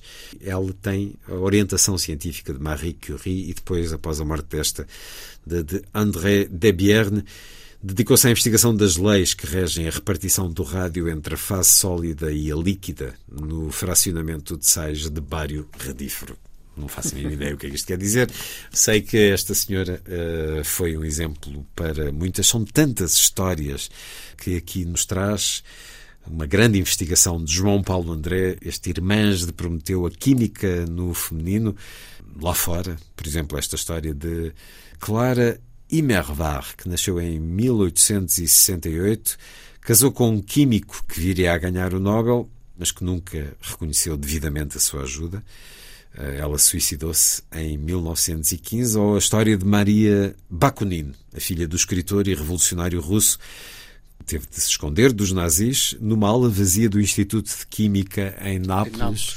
Tudo isto dava um filme no capítulo 8, Domésticas e Cientistas, aqui nos fala de norte-americana Ellen Swallow Richards, a primeira mulher a matricular-se no MIT. O movimento de, ou tentativa de eh, levar a ciência uh, às raparigas e às jovens mulheres através das lides domésticas é anterior, mas uh, a sua, digamos, vou utilizar uma palavra que eu não sei se existe, cientificação deu-se, a cientificação dessa economia doméstica dá-se com Ellen Richards. Ellen Swallow, Swallow Richards. Tem uma história muito interessante porque é a primeira mulher um, a matricular-se, como disse, no, no, MIT em 1870. Depois, uh, três anos depois, tem um grau de bacharel pelo MIT, onde ela lecionou sempre portanto, fez a sua carreira associada ao MIT como instrutora de Química Sanitária e ela trabalhou em projetos mesmo de ligados à saúde pública, análises de águas, análises de produtos alimentares, projetos governamentais, projetos empresariais. Eh, teve, teve um trabalho de grande envergadura e nunca lhe foi dada a possibilidade de se doutorar. Hoje em dia o MIT tem a cátedra Ellen Richards e uma das aulas principais, uma das salas principais de, do, do edifício do MIT tem o nome dela, mas em 1870 estávamos muito longe disso. Ela acreditava que a ciência doméstica não só faria das mulheres senhoras do seu lar, como profissionais eh, da academia ou da indústria e uh, acabou ela própria por contribuir financeiramente, inclusive, para que no MIT se estabelecesse um laboratório de economia doméstica. É também uma história de vida apaixonante. No século XX, os cursos de química foram dos que mais cativaram as mulheres jovens. É aqui, neste capítulo, que nos surge um nome absolutamente fundamental, o de Marie Curie, a primeira mulher a doutorar-se em física pela Sorbonne descobridora de dois novos elementos químicos e inauguradora da radioatividade como domínio científico, o qual, tal como a bioquímica e a cristalografia, seria das primeiras áreas da química em que a presença feminina assumiria proporções expressivas. Não foi propriamente uma batalhadora pelos direitos das mulheres, embora ao longo de três décadas muitas tenham passado pelo seu laboratório. Galardoada com dois prémios Nobel, Física e Química, foi uma fonte de inspiração para muitas jovens e talvez de desalento para outras, o chamado complexo de Marie Curie. Uhum. Explique-nos lá isto, João Paulo André. O complexo de Marie Curie eh, é uma expressão de uma autora americana que eu achei muito curiosa, achei curiosa essa expressão e, e, de facto penso que concordo com, com, com o que ela quis dizer. Eh, o que, o que ela quis dizer foi o seguinte: normalmente diz-se é comum ouvir-se que Marie Curie foi uma fonte de inspiração para muitas mulheres. Portanto, mostrou que as mulheres também podem fazer ciência. Uh, mas esta autora uh, vem uh, mostrar precisamente que também pode Marie Curie também pode ter exercido o efeito contrário, que é o de muita jovem ter pensado ah, Marie Curie conseguiu se ingrar e ter sucesso porque era um gênio eu sou uma pessoa normal e, portanto, eu nunca vou conseguir se ingrar num meio que efetivamente é dominado por homens. E, portanto, o, o, a Marie Curie acaba por exercer o efeito oposto uh, do que se esperaria ou do que se pensava uh, em muitas raparigas. E eu acredito que isso também pode ter sido verdade, de facto, isso pode ter sido uh, dessa forma. Portanto, é daí o complexo de Madame Curie. As coisas têm sempre dois lados, Exato. mas esperamos que tenha sido assim. Não, mas depois, essa altura até faz uma, uma análise da evolução. Isto foi nos Estados Unidos, uh, que, que, foi quando Marie Curie vai aos Estados Unidos, eh, ela vai lá duas vezes, e, e, havia essa esperança de que a presença dela nos Estados Unidos, em que ela foi mostrada como figura, eh, por um lado maternal, mas por outro lado um gênio da ciência, e que isso que inspirasse muitas mulheres. E esta, esta autora, portanto, que, que introduz esta expressão de uh, complexo de Marie Curie, mostra com números, de facto, a evolução no seio das estudantes americanas eh, nas áreas científicas não foi, não, não, não melhorou depois da presença de Marie Curie em 1921 e em 29 eh, nos Estados Unidos. Portanto, não houve, de facto, o impacto que se esperava no que diz respeito, nomeadamente, a doutoramentos nas áreas de Física e Química. Também porque foi uma época complicada, complicada. temos décadas complicadas em vários momentos eh, do, do último século. Esse, sem dúvida, um deles. Marie Curie, o facto de ganhar dois prémios Nobel, eh, aliás, depois a filha também há de também, ganhar o Nobel sim. e o genro. A vida e as descobertas de Marie Curie são detalhadamente apresentadas neste livro ela é, sem sombra de dúvidas, uma das grandes figuras do século XX, que não teve vida fácil, até porque acaba por ser mais noticiada por um caso que tem já viúva do que pelo Nobel que recebe e acaba por ser, lá está, porque as mentalidades não suportam que uma mulher se tenha afirmado desta maneira chamaram-lhe destruidora de famílias, Joana d'Arc dos tempos modernos, eh, eh, enfim, aqui, aqui no sentido, judia, porventura, com algum elogio. O que é que mais admira em Madame Curie? A grande determinação. É uma mulher extremamente determinada. Ela sabe que... Até, até, até, na morte, não é? Porque ela sabe que aquilo lhe está a fazer mal. o seu trabalho está Sim, a matá-la de alguma um... maneira. Ela percebe-se, ela e o marido percebem-se que a radiação um, tem, tem uh, uma ação direta sobre o corpo. O Pierre Curie uh, expõe o braço uh, a, um, a, um, frasco de rádio, de cloreto de rádio, durante umas horas e fica com um, um, eczema. Um eczema que depois evolui para uma ferida que demorou a meses a sarar. Voilà. Portanto, ele, mas eles viram nisso o aspecto positivo, que era assim, se a radiação tem a capacidade de destruir os tecidos sãos, também pode ser utilizada para destruir uh, tumores, para destruir uh, tecidos lesionados e uh, tumores. Portanto, foi o, o, viram o lado bom da radiação. De resto, ela de facto nunca se protegeu, mas admiro nela a determina. É uma mulher extremamente determinada. Isso é uma coisa que sobressai nela. Portanto, e num período em que as mulheres não tinham nada a seu favor, ser-se determinado eh, é algo que parece extremamente eh, fora do, do comum. E, Pronto, e uma inteligência também, certamente, uma inteligência uh, muito superior. Neste início do século XX, a Primeira Guerra Mundial favorece que as mulheres sim, sim. tenham mais oportunidades no campo sim, da sim, química? Porque os homens foram recrutados e de repente quando menos esperava, havia lugares nas universidades, na, na indústria, uh, que até aí não havia, não é? E durante uh, o período da guerra, de facto, muitas mulheres vieram, vieram ocupar lugares que tradicionalmente eram ocupados por homens. Claro, depois com o armistício voltaram para casa. E, no entanto, e... enfim, o German de, das lutas feministas claro, claro. trouxe também esse argumento de que elas foram capazes de desempenhar aquilo que os homens faziam habitualmente.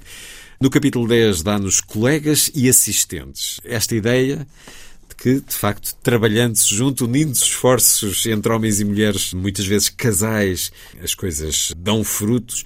Na Alemanha, o trabalho conjunto de Liz Meitner, que, por ter ascendência judia, eh, terá de fugir para a Suécia, e Otto Hahn, uma história de um casal em que ele recebe o Nobel no pós-guerra, ela é ignorada pela Academia Sueca.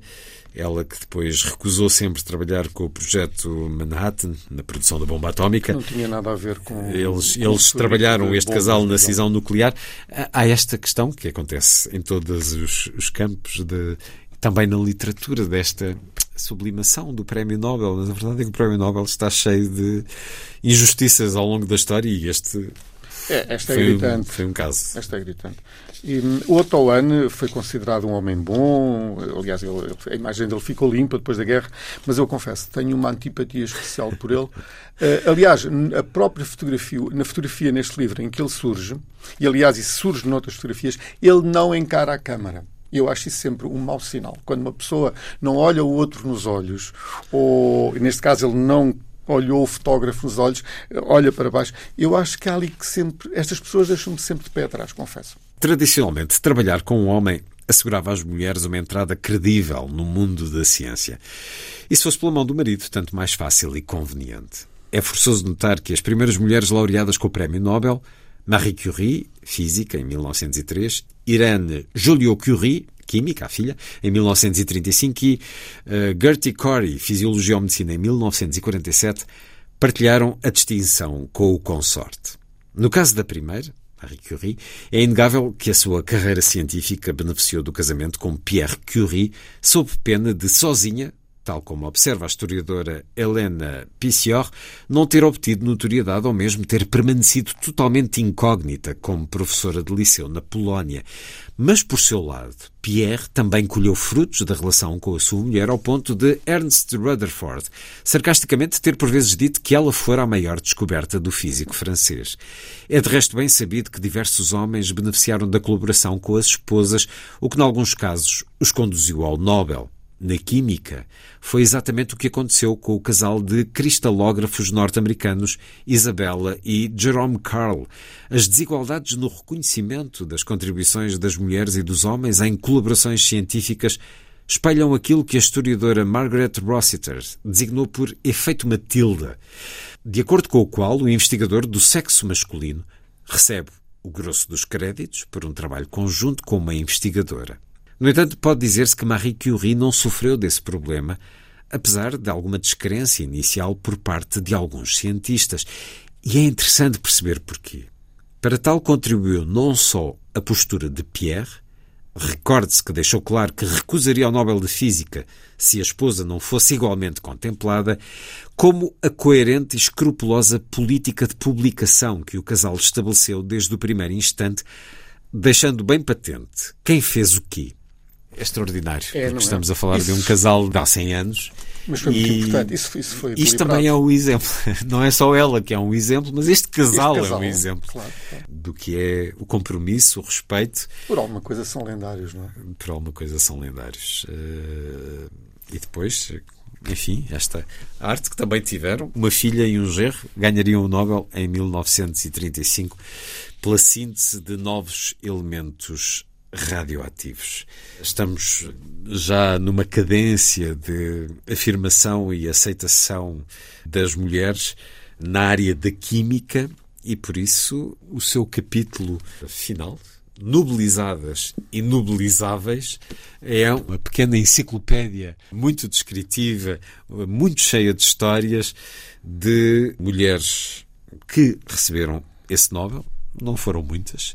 Em, Até hoje há oito. Em 120, em 120 anos, apenas oito mulheres receberam o Nobel. Este ano foi um caso. Semanas há poucas semanas. Caroline Bertozzi. Em três vencedores, a Caroline Bertozzi foi a oitava mulher, caramba, em 120 anos, a receber o Nobel de, da Química. Há uma tentativa óbvia por parte da Academia Sueca, mas lá está. Há coisas que não se perdoam e, e o passado mostra os erros que esta Academia teve uh, na avaliação em diferentes disciplinas. Destas oito vencedoras do Nobel da Química, uh, quatro aconteceram entre 2018 é, é e 2022. Antes de 2018, a última vencedora foi em 1964. E até lá, eh, essa foi a terceira, foi a Dorothy Hodgkin, em 64. 64. Foi a terceira. Foram o Prémio Nobel é criado em 1901, portanto, em 63 anos, houve três mulheres a receber o Nobel da Química. Claro que isso também se explica pela falta de oportunidades, de conhecimento, porque muitas mulheres eh, que porventura mereceriam, a sua responsabilidade foi ocultada. Enfim, como neste certo que acabei de ler, é o próprio Pierre Curie que diz à Academia: bom, ou dão aos dois porque merecemos os dois, ou então eu não, não aceito porventura outros com outro tipo de relações não tiveram este caráter de exigir o mesmo à academia. É muito extensa a lista das nobilizáveis, João Paulo essa, André. Essa, essa, as nobilizáveis eh, têm a, a lista das nobilizáveis tem a particularidade de todos os anos aumentar.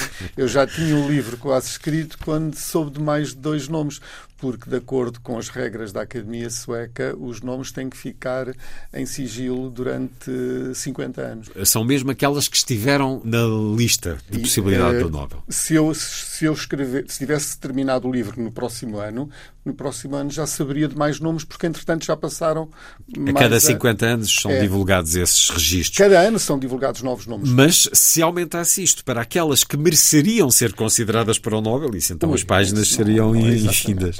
Era interminável. É uma longa conversa que estamos a ter para um livro que, em 700 páginas, nos conta centenas de histórias de vidas extraordinárias de mulheres que, uh, ao longo dos séculos, uh, batalharam, deram o seu contributo passo a passo, não só para o conhecimento da ciência química, como para a afirmação dos direitos das mulheres, mas tantos que em mentalidade, contrariando até aquilo que nos deram de tantas maneiras, como, como nestes certos que li de Rousseau ou de Goethe, empurraram para baixo, para longe a afirmação delas. Como é que sente em termos nacionais e mundiais que as coisas estão hoje. Eu comecei esta conversa lendo dois casos anedóticos, mas que aconteceram em 2015 e 2018. Dois autores uh, Nobel, com comentários eh, absolutamente patéticos e vergonhosos sobre a afirmação das mulheres na ciência.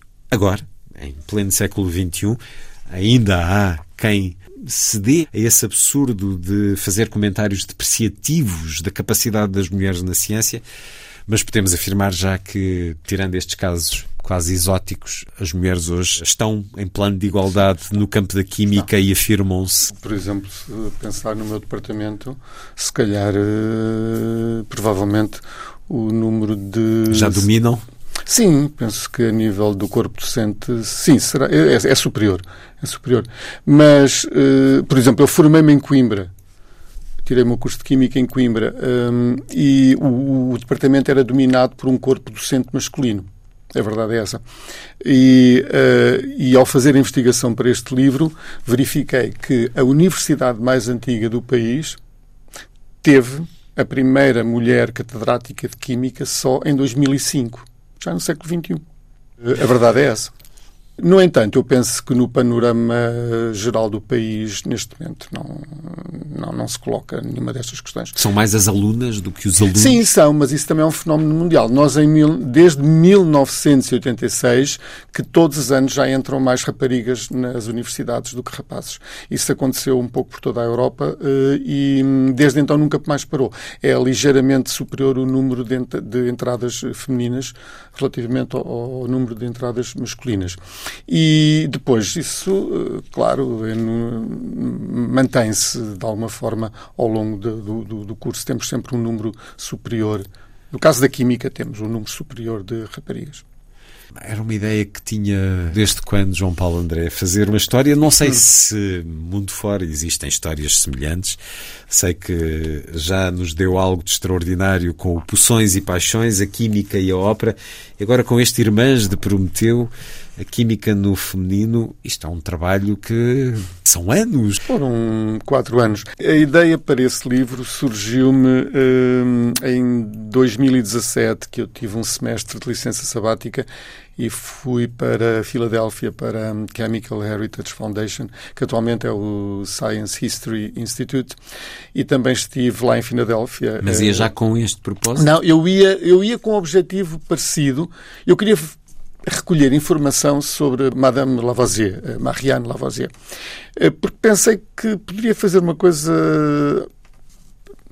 Olha, pensei em fazer uma peça de teatro. Pronto, agora confesso. Muito bem. Eh, que eu sei que requer um tipo de escrita específica que talvez uh, a parte da dramaturgia, eu confesso, eu penso que não dominaria uh, essa parte. Seria a sua primeira peça de teatro? Seria, eu, mas tenho consciência que, porque não, nunca tive nenhuma formação nessa área, isto não, escrever uma peça tem, obedece a regras específicas. Há técnicas também. Há técnicas. E, e por acaso, mas... os Estados Unidos era, seria certamente um sítio bom, porque lá há cursos para tudo. Mas eu não tive tempo para isso. Mas eu pensei, para essa parte, para a parte da dramaturgia, eu pensei que teria que recorrer a alguém do teatro. Portanto, eu tinha esta ideia. Eu fui para a Filadélfia, mas depois verifiquei que não, a Chemical Heritage eh, Foundation não era o melhor sítio para recolher. Para, hum, para isso, o melhor espólio mundial de, de, de, dos Lavoisier está na Universidade de Cornell. Eles têm tudo, o que, praticamente tudo, o, o, objetos pessoais de, de Marie Curie. Isso de, compraram a certa altura? Sim, os americanos têm dinheiro para tudo, compram claro. tudo.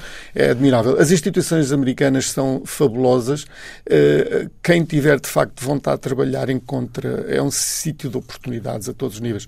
As, as instituições, as bibliotecas, as instituições de, para um, universitárias, as bibliotecas, os laboratórios, é tudo Não, do melhor. Estou habituado a ler essas notícias e a saber e, disso e, portanto, em autores contemporâneos, mas a França permitiu vender, permitiu, permitiu-se vender é, é o espólio dos Lavoisier. Não sei, não sei o que estará. Eh, bem, a verdade é que os Estados Unidos também tiveram muita ligação à, à França, sim, uh, sim, não é? Uh, na altura da Revolução claro, Francesa, claro. mas não, é uma parte, de qualquer forma, eu desconheço. Mas não encontrei o que procurava e ainda fui acabar o livro Poções e Paixões. Eu ainda acabei, de facto, o livro Poções e Paixões, Paixões em Filadélfia, mas fui encontrar uma coisa fantástica que eu desconhecia e que, que foram os livros de segredos e esses receituários todos uh, do, do, Renascimento e depois do início da Idade Moderna.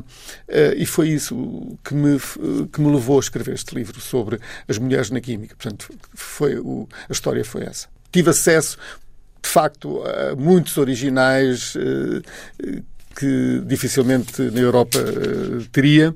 Irmãs de Prometeu, de João Paulo André, A Química no Feminino. 700 páginas que se leem como um romance, são vários romances aqui, são várias dramaturgias que se poderiam extrair de tantas vidas. Eh, e afinal, vamos avançar para essa peça de teatro sobre Madame Lavoisier ou não? Já, já fez um curso breve de Talvez dramaturgia? avancemos para outra Madame. Uma Frau, neste caso. Ah, uma Frau. Uma frau está aqui alguma... neste livro? Está. Okay. Que obra de monta que aqui nos propõe, que grande viagem e que grande conhecimento, desde logo na Antiguidade Clássica, aquilo que já referimos nesta longa conversa. Eu estive três meses trabalhei uma, trabalhei bastante, na verdade. Eu não tinha mais nada que fazer. Eu recolhi muita, muita, muita informação, mas saí já de, de Filadélfia com a sensação que iria sair este livro. E há outro projeto, para além dessa dramaturgia da Ferral, há outro projeto de monta já preparado, João Paulo André? Está a arrancar, é mas depois de dois livros como estes, não estou a ver estar parado. Não, isso não, parado não, para além de tudo aquilo que faz. Não, como é isso agora, agora por acaso, agora que comecei e descobri que de facto é uma coisa que gosto de fazer, pretendo continuar. Sim, há algo em, em, mente. Mas depois, claro, ficará para uma outra conversa, certamente daqui a algum tempo, não sabemos quando. Sabemos Esperemos que vamos... menos que quatro anos desta vez. Se for também, não é? Enfim, se for para sair algo como isto, quatro anos, esteja à vontade. Iremos escutá-lo uh, na Antena 2 regularmente. Vamos, já sei que vamos tê-lo aqui a comentar o Metropolitan de Nova York. Parabéns por esta obra. Muito obrigado, Luís. É que se segue e obrigado outra, por esta maravilhosa. João Paulo André, Irmãs te prometeu a Química no Feminino, a edição é da Gradiva. Muito obrigado por estar uma vez mais na rádio. Obrigado, Luís.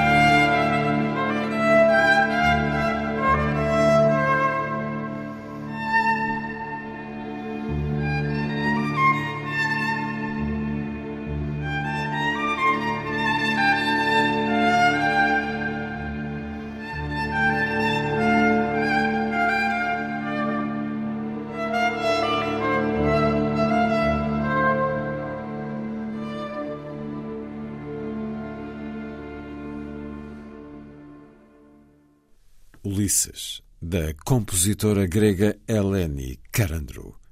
A seguir, Lilliput é o pequeno grande mundo dos livros para os mais novos, percorrido semanalmente neste programa por Sandy Gageiro. Diz Lilliput. Lilliput, Lilliput. Lilliput. It's a book for anyone. É um livro para todos, diz o autor e ilustrador Charlie Mackenzie, que não esperava a recepção de O Menino, a Toupeira, a Raposa e o Cavalo. Tudo começou com ideias e desenhos avulsos e acabou num livro. It starts as a feeling. I have lots of close friends who ring me because I'm in sort of lockdown here, but when I hear something said in a conversation, you know, when, when we're giving each other advice, I think, yeah, that, that could work as a drawing. Working on these characters, uh, I suddenly got a flurry of publishers saying, Do you want to make a book? What do you dream about? Home. What's that like? I don't know. But I know I need one. Uma fábula sobre esperança e bondade, o autor não quer que as pessoas desistam. I sort of got quite obsessed with making drawings that encourage people not to give up. What are we doing? We're on a quest for cake. well, let's get going then. O Menino, a Toupeira, a Raposa e o Cavalo está traduzido para português, transformou-se em curta-metragem de animação em 2022, dirigido por Peter Bainton e Charlie Mackenzie e escrito por John Croker e Mackenzie. Conta com as vozes dos conhecidos autores Tom Hollander, Idris Elba e Gabriel Byrne. Help. Asking for help isn't giving up. It's refusing to give up.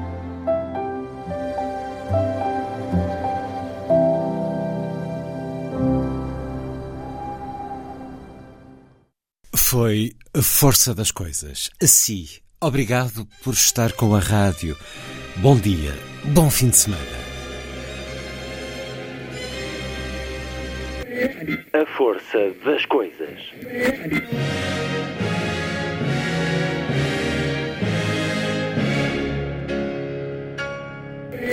Welcome to the 109th last night of the proms.